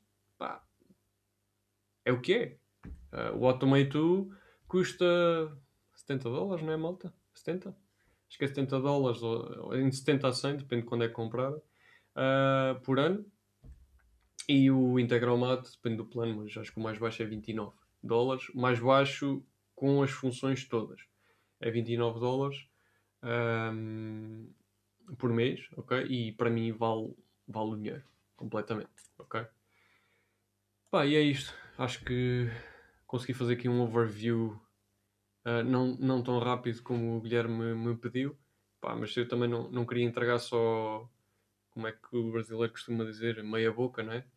Uh, quis entregar aqui o máximo possível no tempo que, que, que temos e, pá, e é isto, ok? Malta, acordem lá. Oh, oh, oh, oh, oh Roberto, tu não conseguiste fazer em 20 minutos porque és sportinguista, cara. Fosses o Benfica fazias em 20 minutos, cara. Eu não tenho clube, essa, essa não eu, eu ainda no outro dia no Ed Summit acertei o schedule. aquilo estava atrasado, eu falei e ficou, ficou tudo direito outra Ficou vez. direitinho, pá. Eu acho que o, acho que o Cortês, pá, devia-te dar um prémio só por causa disso, mas conseguiste ali ajustar o timing Sa- da... sa- Salvei-lhe o evento. Salvou-me foi um jantar, que eu estava atrasado para um jantar e assim, olha, foi, foi fixe. Obrigado, Guilherme. Oh, Ó bom. Roberto, eu não sei se estás a ver aí no teu screen, tu acho que usas do lado esquerdo, certo? Esse chat que diz aí diz private chat em cima de tudo, não é? Opa, tá bem, mas eu. eu achei piada Mas esse e, disclaimer, opá, isto Não, é, eu- é piada barata. eu Não tenho eu fiz logo, eu fiz logo o disclaimer que aqui ninguém, aqui ninguém é racista eh, e, e eu tenho amigos negros, portanto não, não, ninguém Não, vai é que tu, a tu- o, pior, o pior é que tu não, não, não contaste a piada toda. Que era, tu tens 20 pretos a trabalhar erram. para ti e não erram. Ai, não erram, esta parte por acaso não li.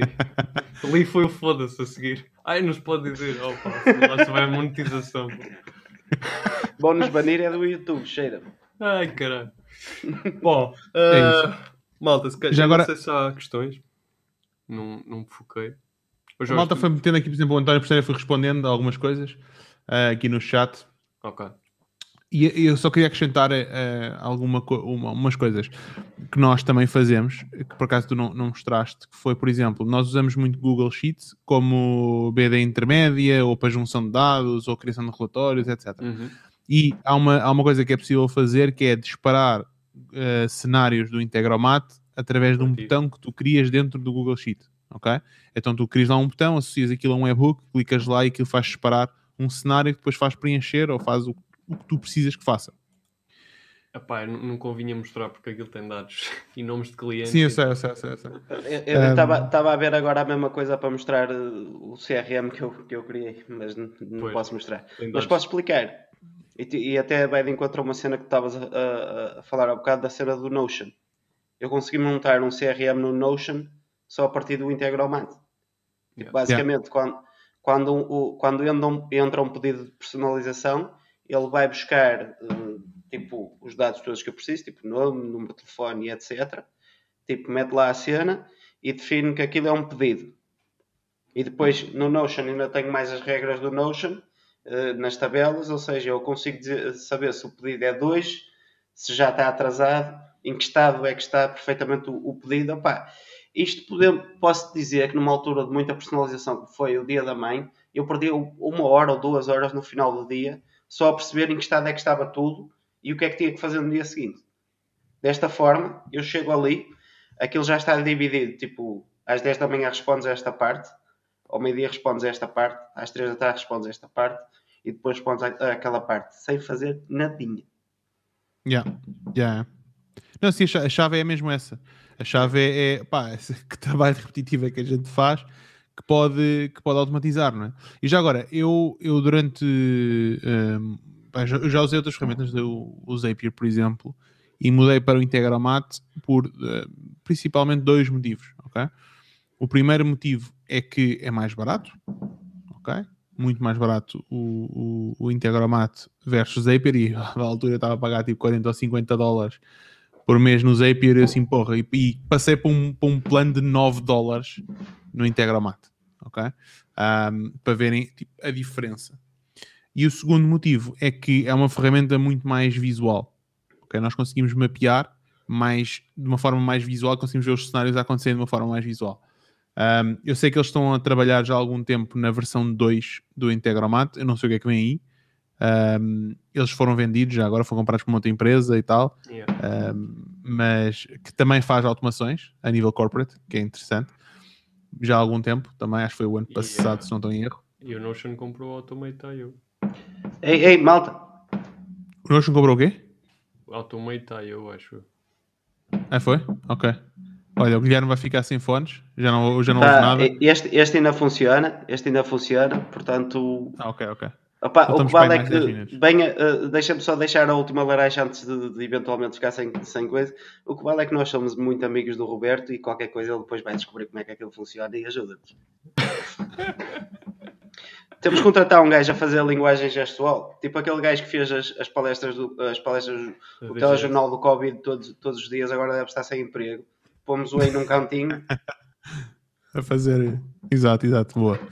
Um, o que é que eu estava a dizer? Ah, e um, é mais visual a ferramenta. Pá, aquilo existe uma pequena curva de aprendizagem que no início a malta que vem do, do Zapier, pá, aquilo só deixa seguir passos, né? passo 1, um, passo 2, mas depois pá, de se aprender a parte de, de, como é que aquilo trabalha, como é que aquilo faz, como é que mostra os erros, etc, etc, é muito mais fixe uh, usar o Integromat.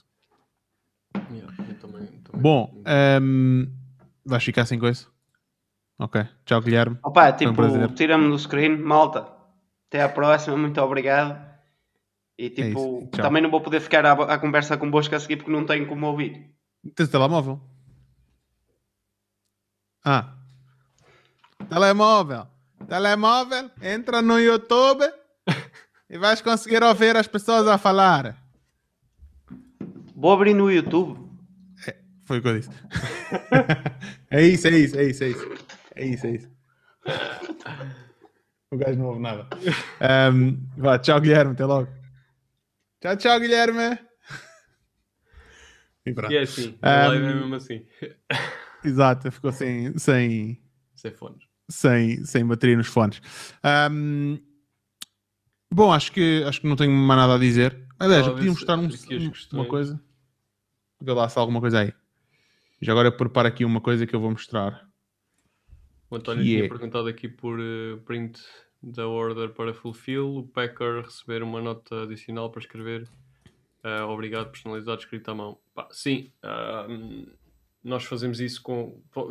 Depende também do software com que estás a integrar, não é? Mas podes fazer isso com, com os metadados sem problema nenhum. Podes fazer isso com condicionais a partir do Automate 2. Ah, imagina que só queres escrever essa mensagem ou queres mandar. Uma coisa que eu vou implementar em, em breve e que até posso, posso até vai muito em contra isso, que é, por exemplo, imagina que o cliente comprou o aroma X. Eu quero lhe enviar uma amostra de um aroma diferente. Claro que não vou enviar um- uma amostra do mesmo aroma, não é? Então vou criar essas condições, condições no, no Automate 2, em que ele vai definir qual é o aroma da amostra que vai enviar e depois coloca isso na order quando vai para o, para o, para o armazém. E aí é, é a mesma coisa. Agora, depende é com o que é que estás a integrar. Ah, o José Faria diz, Roberto, pelo que dizes faz sentido, por exemplo, os- usar a Active Campaign para integrações nativas, muito boas, e depois de tudo concluído, enviar para um EGOI. Sim, depende, depende muito da... Pronto, o Jorge respondeu aqui, depende muito da estrutura. Ahm, podes enviar por EGOI, como eventualmente depende do que é que tenhas aqui montado, mas podes enviar por outra ferramenta ou, ou até diretamente da loja. Isso aí depois depende muito. Diretamente da loja tens a questão dos IPs, que às vezes começam a bloquear, etc. Mas também depende das comunicações que fazem, ou se, ou se estás num, num servidor partilhado, ou se estás num servidor dedicado, ou VPS, etc. Sara. Sara está aqui hoje. Olá, Sara, tudo bem? Já estou a ver que a Sara tinha saudades do e-commerce.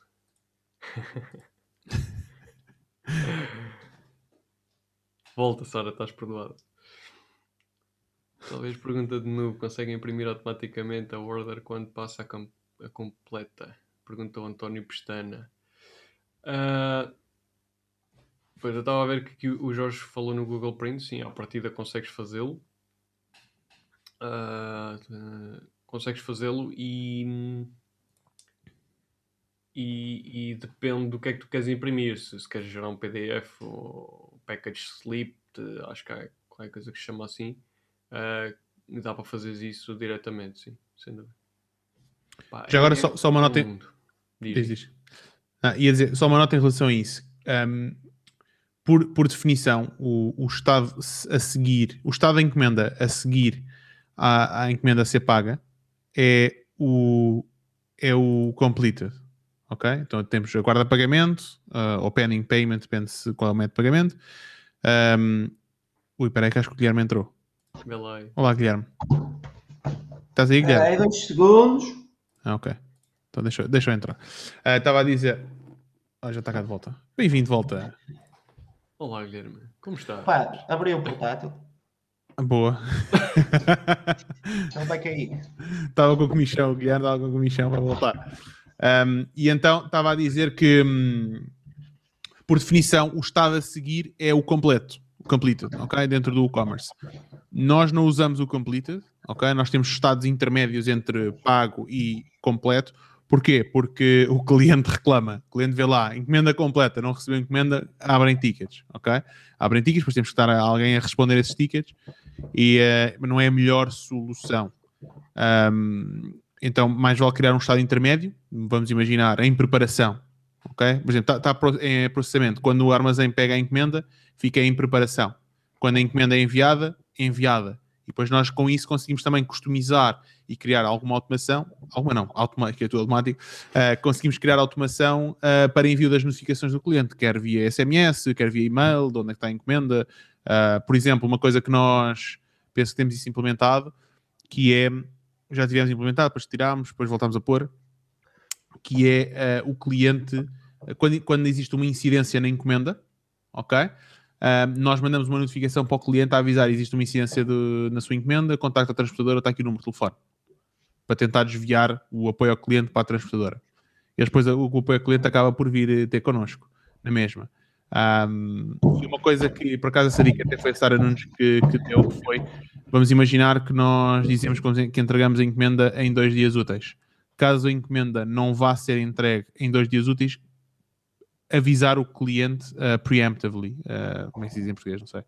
Um, antecipadamente. antecipadamente avisar o cliente, olha, a sua encomenda está atrasada, vai demorar mais um ou dois dias, por exemplo, e isso, lá está, estamos a gerir a ansiedade. Pode criar ansiedade também, mas... Isso carece de alguma informação da API da transportadora também.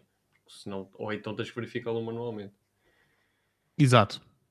Sim, mas pode-se fazer, por exemplo, todas as encomendas, caso, no nosso caso, com a transportadora que estamos a usar, eu acho que é, existe um estado para quando ela está out for delivery no dia, não é? Tá.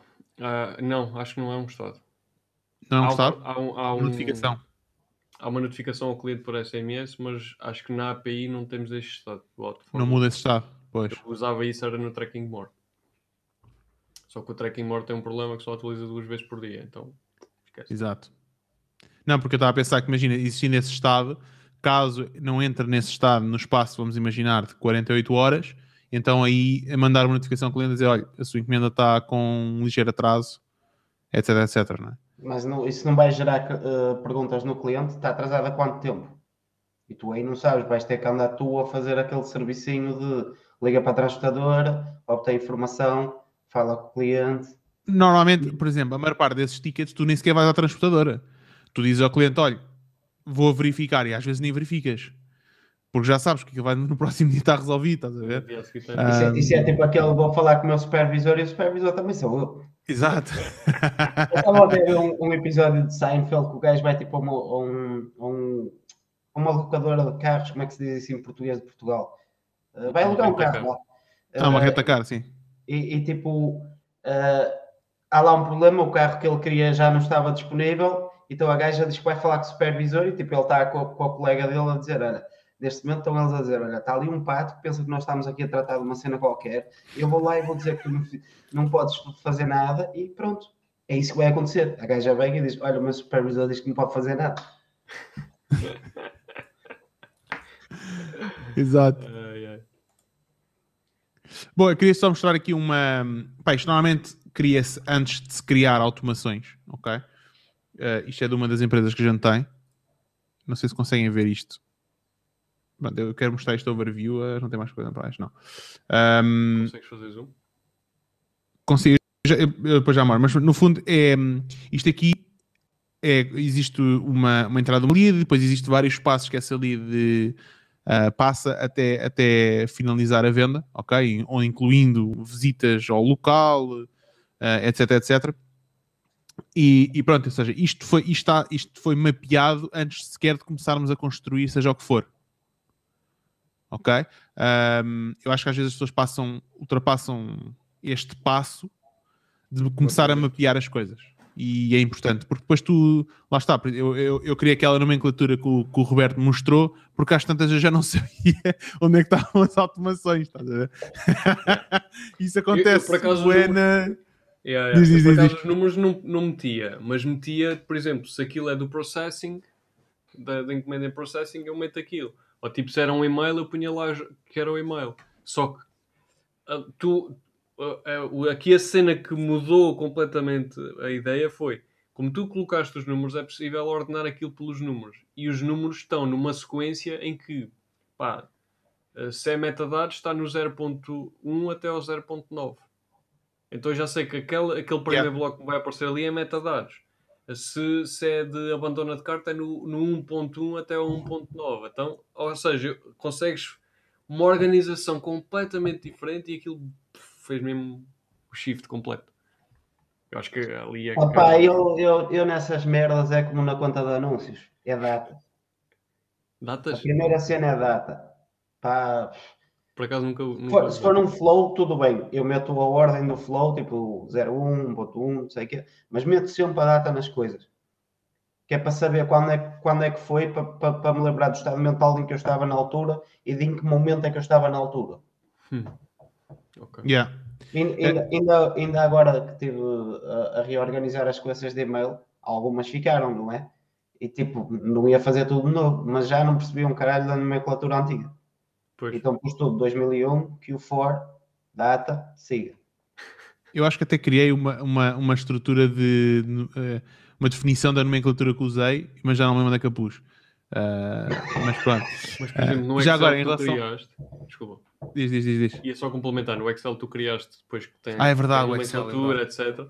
Tem, tens, tens tipo drop-downs em que tu defines, ok, isto é, um, isto é uma cena informativa, isto aqui é, sei lá, uma comunicação. É verdade, é Não verdade. sei do quê. E depois no fim juntaste aquilo tudo e aquilo gera-te logo a nomenclatura, é só O copy-paste. código e o nome, é. Foda-se, às vezes cria umas cenas interessantes.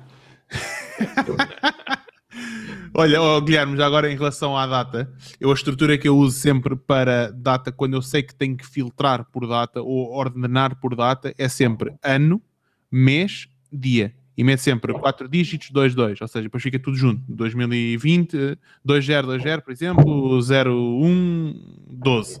Eu faço, eu faço igual, porque se fazes ao contrário, vais filtrar por dias e não por meses. Exato. Exatamente. Depois é uma grande bosta porque não consegues encontrar nada, né? Não sabes a que Yeah. dia é que foi, não interessa. E mesmo nos sistemas onde possas meter isso, mais facilmente interpretam a data nesse formato do que no formato que nós usamos usualmente. Exato. E é mais fácil depois para, por exemplo, queres reprogramar aquilo, ah, queres reestruturar a data para um formato específico, já sabes que os primeiros 4 dígitos são ano, os- dois seguintes é mês e os dois seguintes é dia. Sabes que isso, Então isso é fazer a dica. separação. Isso é Diz, alta dica. E, e eu já fazia e não sabia porquê. E agora fiquei a perceber porquê. É, boa, boa, boa. Mas isso é alta dica, meu. Isso é mesmo alta dica. É, é, boa, boa. Bom, só para fazer aqui um overview rápido, depois de terminar. ah, temos então, por exemplo, aqui um, o, o- Acho que é o Tiago, né? De entrega aqui. ah, diz que chama-se Blueprint. Sim, é um Blueprint. Há muitos nomes para isto.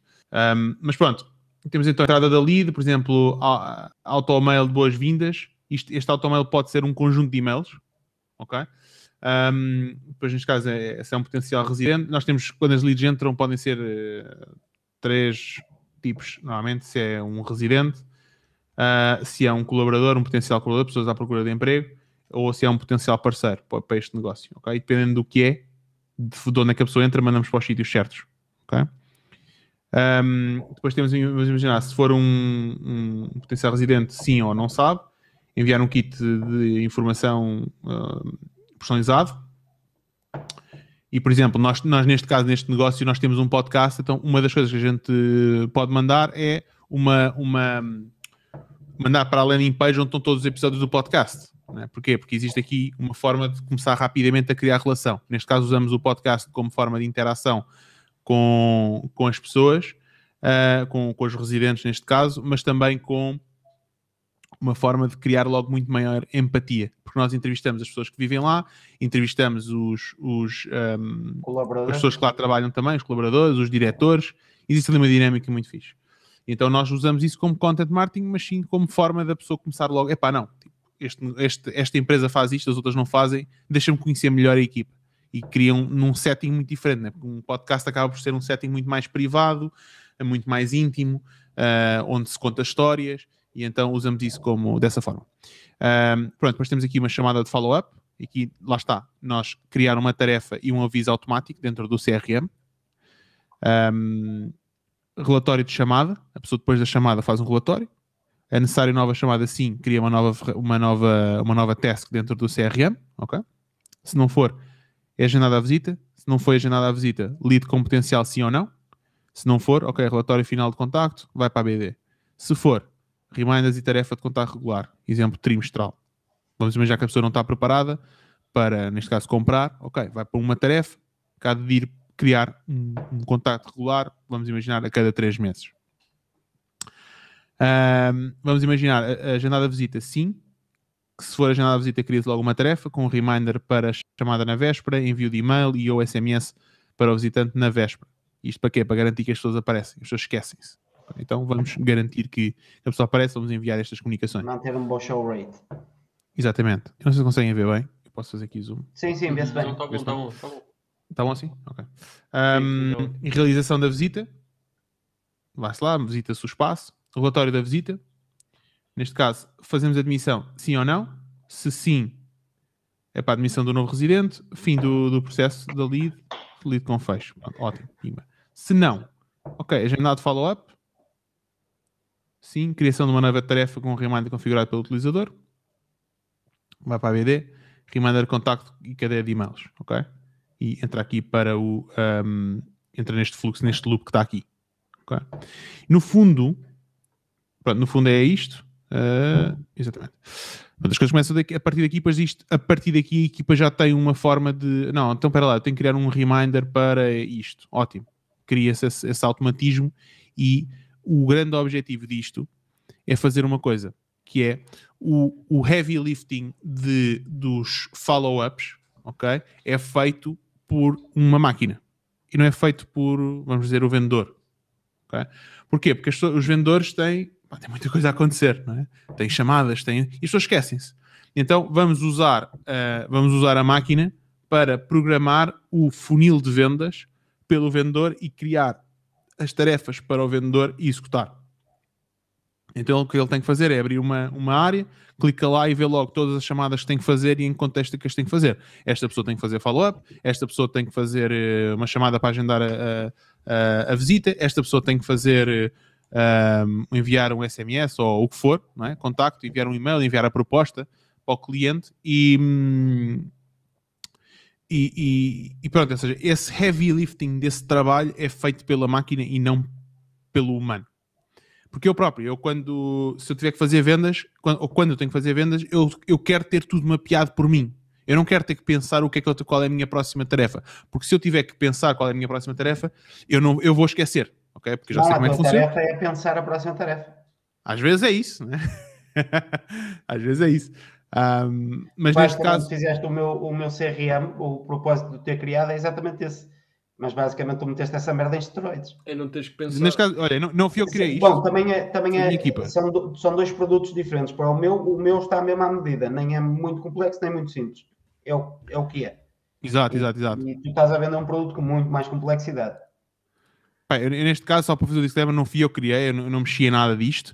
Uh, quem criou foi a minha equipa, e depois até posso mostrar um outro que é um foi feito por duas pessoas diferentes. Um foi assim e o outro é uma outra coisa feita por um designer, ok?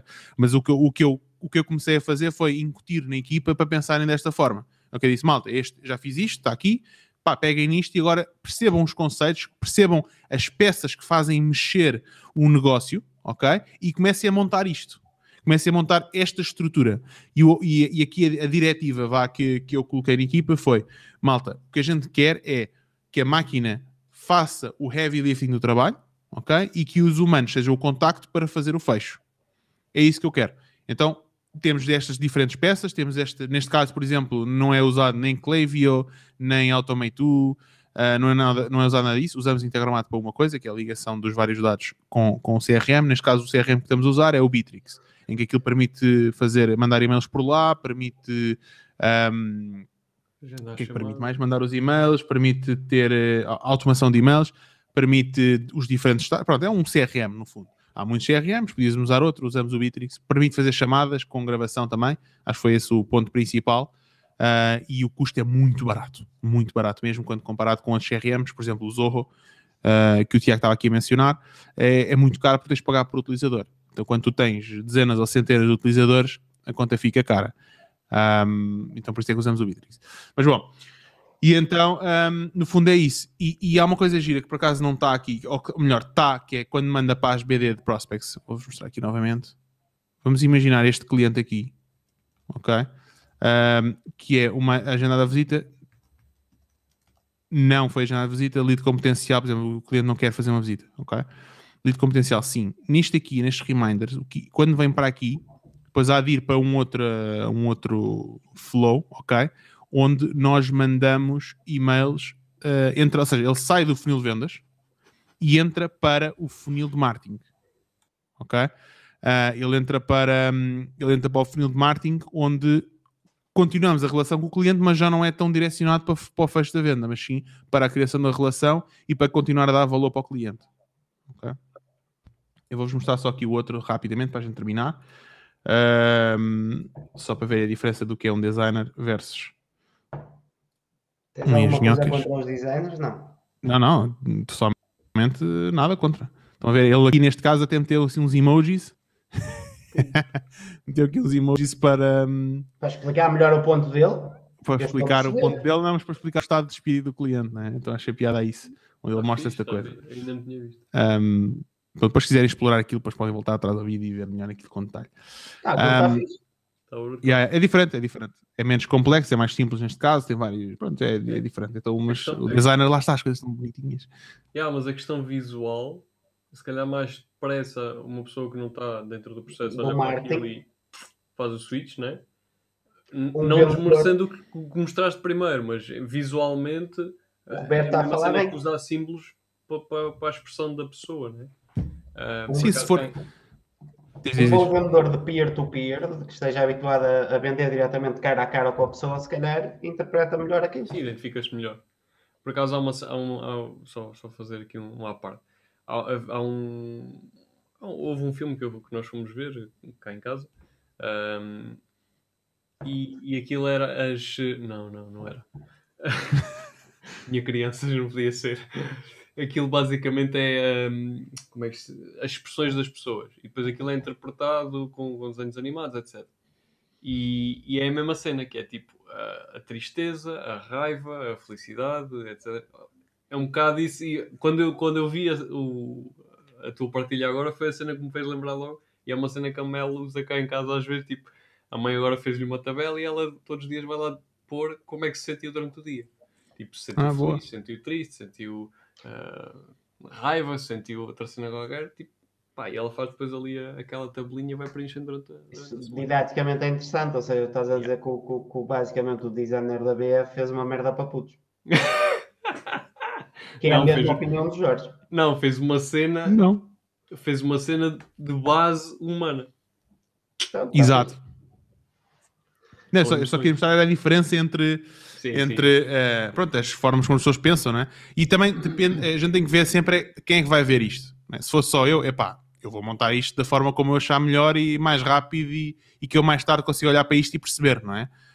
Um, se for para fazer uma venda a alguém, epá, então se calhar não, tenho que meter aqui um level de, de embelezamento, não é? Mais bonito, mais. Epá, porquê? Porque vai, vai, o design aumenta a percepção de valor, não é? Então, se, alguém, se eu tenho que vender isto a alguém, diz, diz, diz. É como estás a montar processos para a equipa, estás a montar processos para ti. É a mesma cena. Tipo, Exato. Estás a montar para a equipa, estás. Espera aí, tenho que. Obviamente não quero chamar ninguém nomes, mas é, é uma cena, uma expressão que nós usamos muito que é à prova de idiotas. Que é, tu tens que meter a cena ali de forma a que limites ao máximo o erro. Ou falhar ali alguma coisa. Então tu pensas muito mais quando estás a montar para outras pessoas do que quando estás a montar para ti. Por isso é que muitas vezes acontece, eu acontece-me várias vezes, às vezes monto as merdas para, para aquilo funcionar e não sei o quê, e quando vou revisitar aquilo, penso, mas caralho, porque é que eu fiz isto aqui? Porque é que fiz aquilo ali? Se for para outra pessoa, se calhar eu meto ali um comentário, meto ali um, um link, meto ali uma coisa qualquer para explicar. E quando montamos para nós é tipo, é, pá, isto tem que funcionar, etc. E montamos muito assim. Mas, Aliás, tu disseste, tá Tu disseste Sim. uma cena no outro dia que foi que tu começaste a usar notas dentro do Integromat. É uma coisa que eu não uso de todo e que é possível usar. Uso alguma nomenclatura nos comentários dos nomes dos vários cenários ou dos Sim, filtros. Dos nomes também. Uh, mas tu começaste a usar, uh, isso foi fixe, que hum, pronto, colocar notas para alguém, outra pessoa, posso lá ir eu, outra pessoa qualquer, ver e eu, não, para lá, está aqui esta nota interessante, deixa-me cá ver. Eu, no meu caso, normalmente deixo notas para o Guilherme do futuro, porque se me perguntares daqui a três dias o que é que eu fiz uh, há dois dias atrás para, para, montar uma cena no Integromat que me gera uh, uh, tipo a production list e não sei o quê, já não me lembro. Está a funcionar? Deixa estar. Yeah. Yeah, yeah. Eu normalmente acontece muito isso, tipo, quando tenho que refazer alguma coisa, acabo de fazer sempre de novo, porque já não me lembro do que é que fiz antes. Ou tens estar ali a perder 10 minutos a perceber, a ler, a abrir os cenários. É um padrão. Normalmente quem produz tem mais dificuldade em documentar. Hum. Sempre é... tu pensas, eh, tipo, eu já fiz uma vez, consigo fazer a segunda vez. Yeah. Tipo, eu sei o que é que estou a fazer aqui, não sei o quê. Pá, e não tens aquela cena de documentar. Só quando tipo... começas a revisitar processos, está seis meses e de... como é que eu fiz isto, como é que eu fiz aquilo, aí começas a pensar, pá, não, pera, tenho que parar, perder mais 5 minutos e documentar isto e perceber como é que eu fiz. Mas olha que ao, ao meu funcionário que vai entrar segunda-feira, eu no outro dia tive-lhe a dar mais ou menos a, a, introdução e disse: Olha, tens aqui esta merda que é o Notion, o nosso task list está aqui, e tudo o que tu fizeres documentas aqui. Yeah. Yeah. Porque ele pode ir embora, não é? Exatamente. E, pá, e faz parte, até para tu te inteirares da, da situação quando ele for de férias ou quando estiver doente ou o que seja. Espero que não aconteça. Eu faço documentação para mim próprio. Por exemplo, há certas tarefas que eu tenho que fazer, por exemplo, uma vez por mês, até mesmo com, com, com Integromat, para correr relatórios, para, para passar de uma informação de um lado para o outro e não sei o quê. Yeah. O que eu fiz foi, no Notion, criei um documento onde eu coloco lá passo a passo o que eu faço e quais é são os cenários com os links, ok? Porque eu não sei o que é que vai acontecer, estás a ver? Eu não sei, eu daqui a um mês já me esqueci como é que se faz aquela tarefa eu... e há passos que eu vou falhar. Então eu garanto que fiz uma checklist para mim próprio para poder, para poder eu cumprir. Fiz, eu faço um processo reverso, que é tipo a minha metodologia que eu, que eu defini para mim é eu ao domingo defino tudo o que vou fazer durante a semana e antes de começar a fazer a tarefa, vou ao Notion, uh, checklist do, do processo. Uhum. Estás a perceber? Tipo, eu, eu para conseguir fazer isto tenho que passar por estes cinco passos Ok? Então defino passo 1, um, passo 2, passo 3, passo 4, passo 5. E vou, vou, vou checando conforme for acabando. Se houver uhum. alguma alteração no processo, depois é muito mais fácil de dizer, olha, atenção que aqui fiz isto. Exato, exatamente. Yeah, yeah. Ou seja, eu penso o problema antes. E, e opa, eu já estou a fazer isso para aí há um mês e meio ou qualquer coisa do género. Eu resolvo os problemas muito mais rápido porque pensei neles primeiro. A menos que seja realmente algo que eu não domino, Exatamente. E mais mete-se nessas aventuras, tentar fazer uma merda que não domina, pá. Pensa como é que vai fazer, mas chega a hora e é diferente. É isso. Bom, temos aqui as últimas duas perguntas do, do Adelino. Uh, não tem tido problemas com os pagamentos naquele período intermédio entre o envio do dado, dos dados e o pagamento e o confirming? Eu não tenho tido. Depende, tens que falar com o teu payment processor. Um, temos aqui também uma pergunta do Adelino que diz que uh, eu tenho estado em pânico às entregas e se esperam de ler nas entregas entre o Black Friday e o Natal de uma semana e meia a três semanas.